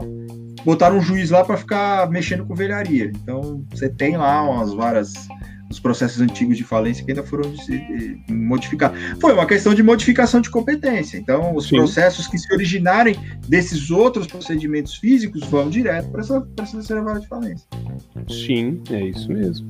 E temos umas situações em que a competência pode ser mudada de acordo com quem intervir no feito. Por exemplo, se tramitar o processo perante outro juízo, os autos serão remetidos ao juízo federal competente se nele intervir União, empresas públicas, entidades autárquicas e fundações, Conselho de Fiscalização de Atividade Profissional, aí tem CREA, CREMESP e por aí vai, na qualidade de parte ou de terceiro interveniente. E aí tem algumas exceções. Se forem ação de recuperação judicial, falência, insolvência civil e acidente de trabalho, ou sujeitas à Justiça Eleitoral e à Justiça do Trabalho, que são justiças federais também, porém especializadas. Então, então na Justiça Eleitoral e na Justiça do Trabalho, a União, entidades autárquicas, podem intervir, só que o processo não vai sair de lá. Porque também são justiças federais, então não faz sentido tirar o processo de lá para mandar para JF, né? No fim das contas. E aí temos mais umas regrinhas interessantes que aí passando. Vamos, vamos passar por elas aqui rapidamente. No caso em que a ação é fundada em direito pessoal ou em direito real sobre bens móveis, ela é proposta em regra no foro do domicílio do réu. Porém, tendo mais um domicílio, o réu pode ser demandado em qualquer foro. Né? O cara tem uma casa em Búzios, tem uma casa em São Paulo, tem uma casa em Caxambu, então você pode mandar para qualquer desses, desses, dessas comarcas. Sendo incerto ou desconhecido o domicílio do réu, ele pode ser demandado onde for encontrar ou no foro do domicílio do autor. Então, assim, é uma questão de exclusão. Se você não sabe onde é que o réu tá, demanda no foro da tua casa. Atravessa a rua aí, vai no fórum lá é. e entra com a ação, né? Quando o réu não tiver domicílio ou residência no Brasil, a ação pode ser proposta no domicílio do autor e, se este também residir fora do Brasil, pode ser proposto em qualquer lugar. Aí você vai propor onde você quiser. Você vai entrar com ação lá em Vacaria, vai entrar com ação em Abadiânia, vai entrar com ação em, em Fortaleza. Você vai entrar com ação onde você quiser. Você não mora no Brasil mesmo, você vai falar assim: vou entrar com ação onde eu quiser. Entendeu? É isso aí. Né? E aí, havendo dois ou mais réus com domicílios diferentes, eles serão demandados no foro de qualquer deles, aí o autor pode escolher. E no caso de uma execução fiscal, ela será proposta no foro de domicílio do réu, no de sua residência ou no lugar que encontrarem ele. Achou o cara, digamos, ele foi encontrado na rodoviária de Brasília, porque ele encontrou um boiadeiro em Salvador. E o boiadeiro mandou ele para Brasília. Eu sabia, Você encontrou cara. ele na rodoviária é. em Brasília, ele estava lá com, com a procuração. Gelou no corpo com a procuração na mão para ir para casa do boiadeiro em Brasília, mas aí você encontrou ele lá. Então você vai entrar com ação no TJDFT, porque lá é o lugar para demandar esse cara. Ele foi enganado pelo boiadeiro? Provavelmente. Mas isso aí já não é Tomou é um cafezinho. Seu. Exatamente. Seguindo, para ações fundadas em direito real sobre imóveis, é competente o foro da situação da coisa. O imóvel não vai sair andando por aí, então tu entra no foro lá o imóvel. Se o imóvel estiver na rodoviária em Brasília também, porque o boiadeiro encontrou com o imóvel em Salvador, porque tem casas que são sim. movidas de um lugar para o outro. Sim, sim. Você demanda no DF também, não tem problema, entendeu? Porém, o imóvel não é tão imóvel assim. Né? Nem sempre ele é imóvel, ele pode Nem ser um semovente. Pode, nossa que merda. Bicho. O autor pode opinar pelo foro de domicílio do réu ou pelo foro de eleição. Isso aí, foro de eleição tá no contrato, viu, gente? Aí quando vocês forem olharem no contrato lá, vê lá qual que é o foro escolhido, que vai excluir os demais, veja se é favorável a você, porque pode dar problema aí. Imagina, você você está fechando um contrato lá, no, lá em, digamos, lá em Campo Grande e diz que o foro de eleição é lá em Natal. Não é tão fácil é. assim, não é tão simples assim a situação. E, né? e essa questão do foro de eleição também, ela tem uma diferenciação. Você não escolhe o juízo, você escolhe a comarca. Então, assim, é competente a comarca de São Paulo. Você não pode dizer assim, é competente o juiz da 28ª civil da comarca de São Paulo. Não, você não pode escolher o juiz. Você escolhe a cidade onde vai ser distribuído. Então, a, partir daí, vai ser distribuído para algum juiz ali. Você não pode escolher assim, ah, eu gosto do juiz da, da 35ª Vara Civil, então eu vou colocar aqui no contrato que é, qualquer ação que se originar desse contrato vai ter que ir para aquele juiz específico. Você não pode, essa cláusula é nula. Né? Você não Isso. pode escolher a competência. Mas, se você escolher uma competência, como o Daniel disse, tem que tomar muito cuidado também, porque de repente você faz um contrato e coloca que é competente uma, Natal do Rio Grande do Norte. Há quem entenda que essa competência é absoluta. Há quem entenda que não. Mas aí você vai, você vai, você vai ter uma discussão nesse sentido, né? Essa cláusula de eleição de foro, se ela é nula, se ela não é. Por exemplo, no caso do consumidor, é muito fácil você anular uma cláusula de, de, de eleição de foro num contrato de consumo, por exemplo porque é um contrato de adesão. Então, muitas vezes, se você coloca um foro que é que, um foro que é prejudicial para o consumidor, de repente ter uma locomoção até aquele foro, como o Daniel falou. As regras de competência, muitas regras de competência são, são tratadas de acordo com a pessoa que está, que está envolvida naquele processo, da criança, por exemplo. Nós temos o artigo 148, inciso 2 do, do Estatuto da Criança e do Adolescente, que também determina a competência absoluta para o domicílio, é, e, e, e óbvio, gente, a criança tem o domicílio necessário do guardião. Então, quando a gente fala do domicílio da criança, a gente está falando necessariamente do domicílio do guardião, que é o domicílio necessário daquela criança. Então, é, é no domicílio da, da, da, da guarda. Se a guarda é compartilhada, nós já temos um problema. Teoricamente, nós temos dois guardiões aí, né? Que o pai e a mãe têm a guarda ali, a guarda é compartilhada. Então, aí pode dar um problema. Então, é como o Daniel está dizendo, nós temos a hipótese de dois juízes que são competentes. Isso vai ser determinado como? Como? Por prevenção aquele que despachou primeiro, aquele que determinou a citação primeiro, aquele onde a inicial foi registrada primeiro, que agora mudou essa coisa de determinou a citação, né? Então, aquele juiz vai ser prevento. Quando a gente tem dois juízes competentes para a mesma causa. Né? Então essa questão da eleição de foro, ela é, ela é, você tem que analisar primeiro quando você vai fazer o contrato para ver o foro que você está elegendo ali. Você pode chegar e falar assim, eu quero que o foro seja com marca de São José do Rio Preto, ok? Você vai ter que viajar para lá. Pra, pra, pra, Agora não com o processo digital, né? Mas às vezes você tem uma audiência ou outra, um ato que você tem aqui lá ou não, você vai ter que ir até lá. Então, às vezes é muita vantagem. Você escolheu o foro, mas você não escolhe o juízo. Você escolhe a comarca. É competente a comarca, o foro da comarca de, sei lá, Limeira. Você não vai escolher o juiz da primeira vara civil da comarca de Limeira. Você não pode fazer isso. Essa cláusula é nula, né? Ela é abusiva. Mas aí, mas eu me pergunto, se você é um guardião do universo, qual que é o foro, então, do universo? É o, a galáxia. É a galáxia, né? Sim, é a Estação Espacial Internacional. É mas e se ocorrer uma explosão galáctica, como é que resolve isso? Aí você vai para prevenção, né? O pedacinho que sobrou onde tiver um juiz. Né? É, porque porque é igual barata, né? Tem a explosão galáctica, mas tá lá. Tá lá, tá lá. O juiz, ele não, não, o fim do ele mundo vai extingue o juiz. Não, não, ele vai julgar. Ele vai Mas julgar, esse juiz só vai ser competente se ele estiver sido imbuído de, de jurisdição antes da explosão galáctica. Ah, se ele sim. for, se, se a ele for otorgada a jurisdição depois da explosão galáctica, nós temos juiz, juiz de exceção. Não, aí, mas também para sobreviver a, a para sobreviver à explosão galáctica, ele vai ter que ter alcançado a sétima toga, né? Não tem outro jeito. Sétima toga, isso. É Exato. É verdade. É, mas que não é muito difícil, né? Dependendo do caso aí, ele alcança, ele, ele transcende. Ele, ele vai, vai ter além. aquela toga uh, lendária, né? Aquela toga cheia de coisa, assim, que é a toga imortal, a toga lendária. Né? Vai saber, Sim. né? Skin é, lendária. Tem, tem, tem que saber, tem que ver se o sangue de Atena pegou na toga dele antes. Sim, né? ou se é uma sapuri. É uma sapuri é, togada. Uma né? sapuri né? togada, é, tem que ver pois tudo é, isso. Né? É muito específico isso, gente. é muito, é, é, é, um, é, um, questionamento aqui que me veio, né? Mas enfim, eu dizia o seguinte: que o autor pode optar pelo foro de domicílio do réu pelo foro de eleição se o litígio sobre bens imóveis em direito real não recair sobre direito de propriedade, vizinhança, servidão, divisão, demarcação de terras e denunciação de obra nova. E eu já entrei com uma ação de denunciação de obra nova. E foi Eu massa. quase entrei com Eu quase entrei com é porque tava é rolando uma. Tava rolando uma obra nova na rua e aí os caras estavam fazendo aqueles bate-estaca, tava rachando a casa da minha cliente.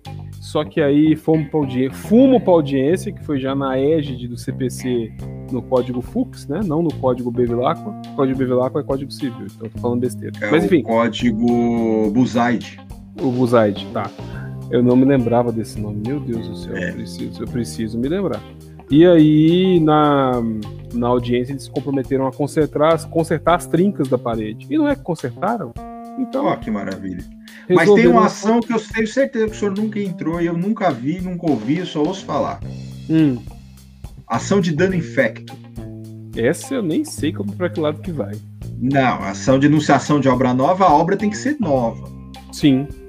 A de dano infecto, a gente não fala de obra nova, ela não está construída ainda, ela está causando um dano no seu prédio, no seu, no seu imóvel.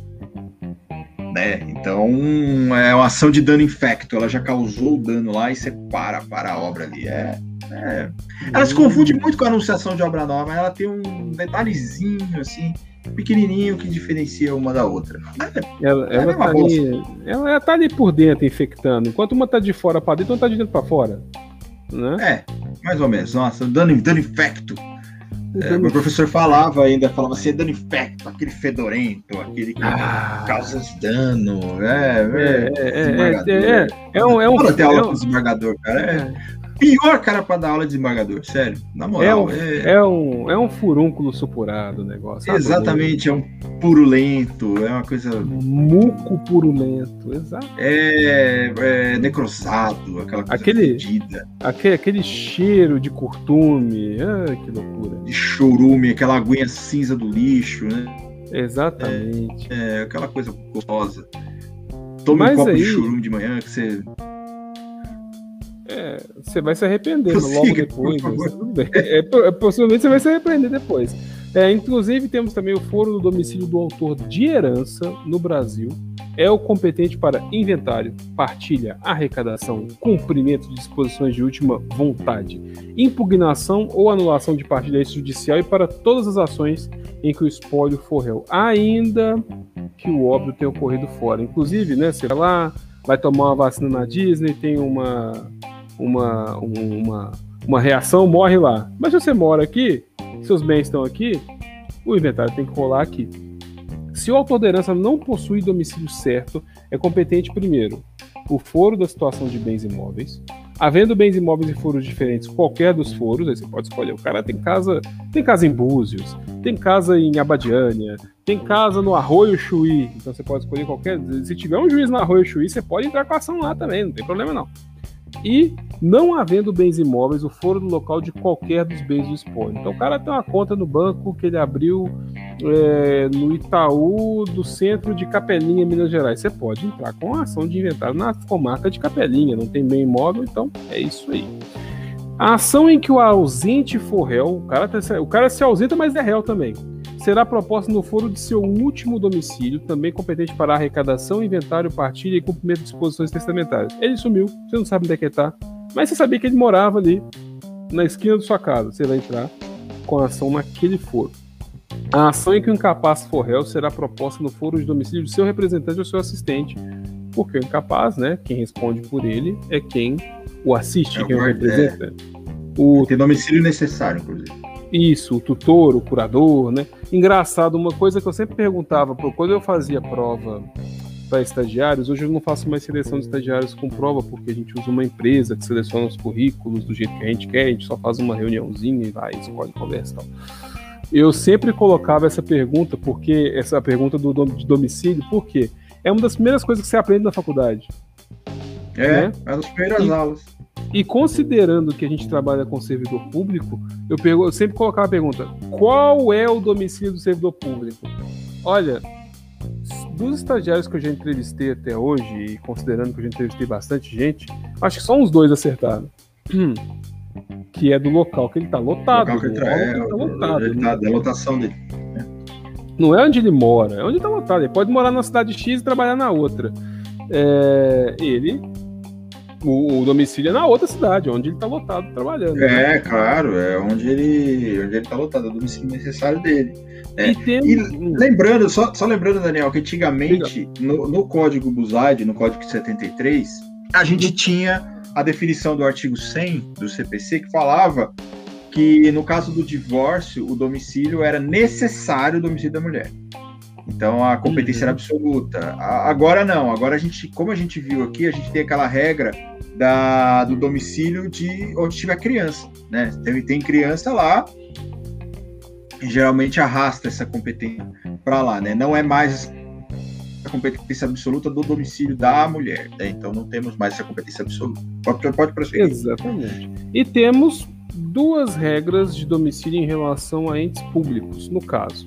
É competente o foro do domicílio do réu para as causas em que seja autora a União. Quando a União vai demandar contra você por algum motivo, ela vai entrar com a ação no seu domicílio. Porém, se a demandada for a União, e a gente usa isso bastante, a ação pode ser proposta no foro de domicílio do autor, no de ocorrência do ato ou fato que originou a demanda, ou, o que é melhor ainda, situação da coisa, ou melhor ainda, no Distrito Federal você pode intentar é. qualquer ação contra a União Distrito Federal, mas tem um porém ali, contra a União. Se você for entrar com uma ação contra uma autarquia, tem que ser na sede da autarquia. Então, assim, você vai entrar. Opa, que isso? é doida, cara. Né? Deu um plau aí. Se você for entrar com uma ação, por exemplo, contra o UFMG, tem que ser aqui em Belo Horizonte. Não pode mandar, ah, mas a UFMG é uma autarquia e faz parte da União. Sim, tá na, administração pública indireta, mas autarquia, o foro é da sede da autarquia. Não é Brasília. Não posso entrar com uma ação contra o FMG em Brasília. Se for entrar contra a União, demandar a União, sim. E isso se repete para estados e Distrito Federal, que diz o seguinte: é competente o foro de domicílio do réu para causas em que seja autor Estado ou DF.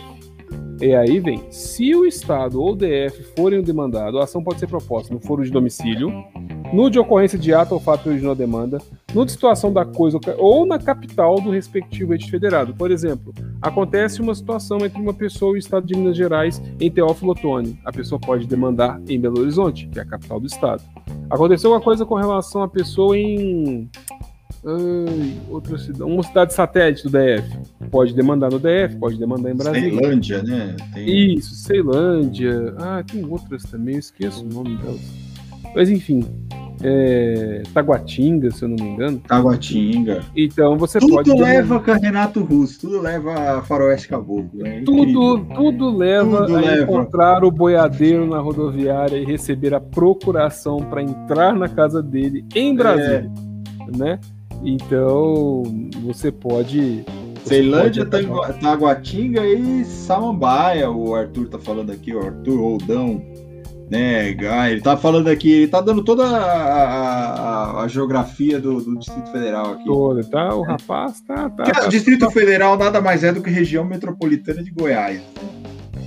Exatamente. Ou região metropolitana de Brasília, né? É, pois é.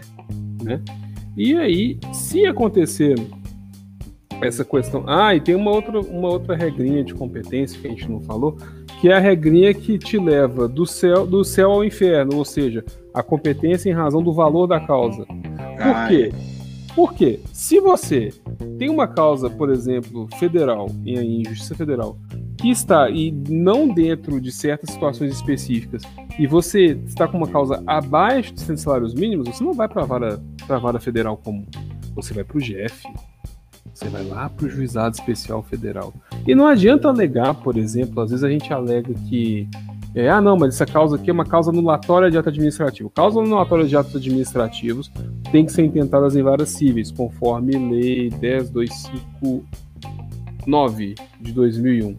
Só que já se entendeu que a causa anulatória de ato administrativo, que o ato administrativo não for complexo, isso em jurisprudência, vai para o GF.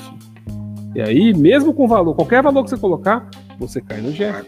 Tira chegando Chegando aqui nós temos o, o, juizado de fazenda pública também aqui em São Sim, Paulo, que é basicamente estaduais é o juizado é, de fazenda pública. temos juizado de fazenda pública. E aqui em São Paulo nós temos uma, uma competência essa coisa em relação ao valor, as causas que forem superiores a 500 salários mínimos, o foro central da, da comarca da capital, ele não é a competência territorial.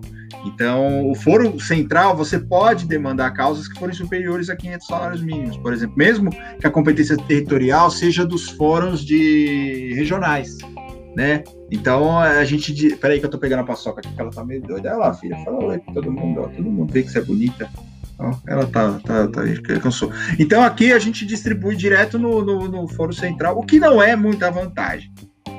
Já vou dizendo logo, porque os juízes do foro central são difíceis, são complicados. Os caras são complicados.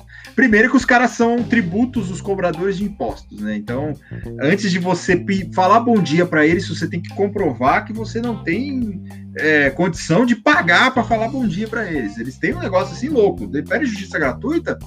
Se você é igual o Luciano Huck, cara, você tem que fazer igual faz o Luciano Huck. Você tem que passar pelos sete círculos do inferno, lá plantando bananeira, pulando, cantando com o ovo na boca com a colher sem poder deixar cair. É assim. Então não é muita vantagem, às vezes, você entrar no, no, no Foro Central. No Foro Central a coisa é bem rígida, assim. Né? Pra, pra, mas, enfim, a gente tem essa definição de 500 salários mínimos aí para. Pra... E, e lembrando também, Daniel, antigamente a gente tinha uma competência é, que saiu né, com código com código novo aí, que é o artigo 275 do, do, do Código de Processo Civil, deixou de existir, que era o procedimento sumário, que era o mesmo. Por quê? Porque Sim. a própria lei do juizado especial diz que as causas que, que estão lá inseridas no artigo 275 do Código de Processo Civil, o Código Busaide de 73, era competência do JEC, que era o antigo procedimento sumário. Nós não temos mais procedimento sumário nesse. Por quê? A, o rito do procedimento sumário do artigo 275 antigo era o mesmo do JEC. Você marcava uma audiência preliminar de conciliação, aí se fizesse acordo, muito que bem, extinguia o processo ali, senão você começava a ter o um prazo para contestar.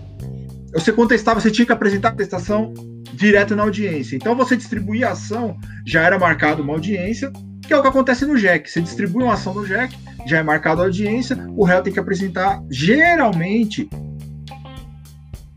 o, o, réu tem que apresentar a contestação já ali, né? Quando não é audiência preliminar de, de, de, de, conciliação. Mas no 275 era uma audiência de conciliação e instrução de julgamento, já era um rito só, já era feito ali. Então, nós não temos mais essa questão, por quê? Porque a lei do JEC, a lei 9099, traz essa questão. Então, o, esse artigo 275 saiu do novo CPC e agora é, nós temos só o rito da 9099. Daí o Alex está trazendo aqui que rentistas com 10, a Costa é expulsa. É uma maravilha, ó. 9 minutos segundo tempo. Obrigado, Alex, por, por nos informar. O Alex sempre informação é o nosso esporte. Ah, que bonito!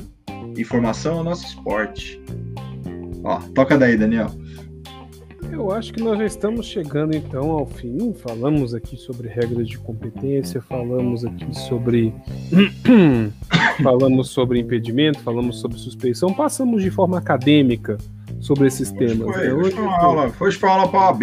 Você que está aí, seu amiguinho que está prestando a OAB aí, quer entender um pouquinho sobre competência, suspeição e impedimento, óbvio, no processo civil, manda essa live para ele, manda aí o, o nosso, nosso podcast para ele, que ele vai aprender a valer com nossos, nossos ensinamentos de hoje.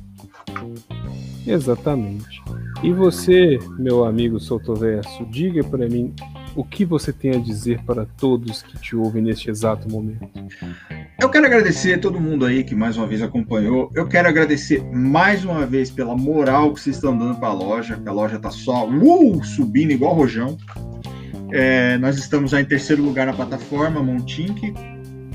E eu não conseguiria isso se não fosse pelo apoio de vocês e pelo seu apoio também, Daniel, que você deu uma moral boa aí pra gente. É, me sigam aí nas redes sociais, arroba soltoverso, no Twitter, no Instagram e no TikTok, que eu tô, pretendo voltar fazendo uns videozinhos lá. É, comprem Montink, comprem Montink, ó, comprem Mérito de Sabor na plataforma Montink, claro. Né? Que o link da loja tá na, na, nas minhas redes sociais aí, mas se vocês são preguiçosos suficientes, www.montink.com barra mero traço de sabor, né? Que vocês já podem acessar lá e ver camisetas e canecas. Nós estamos ficando mais profissionais, porque agora eu assinei um, um, um sitezinho aí para fazer edição, para fazer um negocinho todo profissional, então as coisas estão melhorando.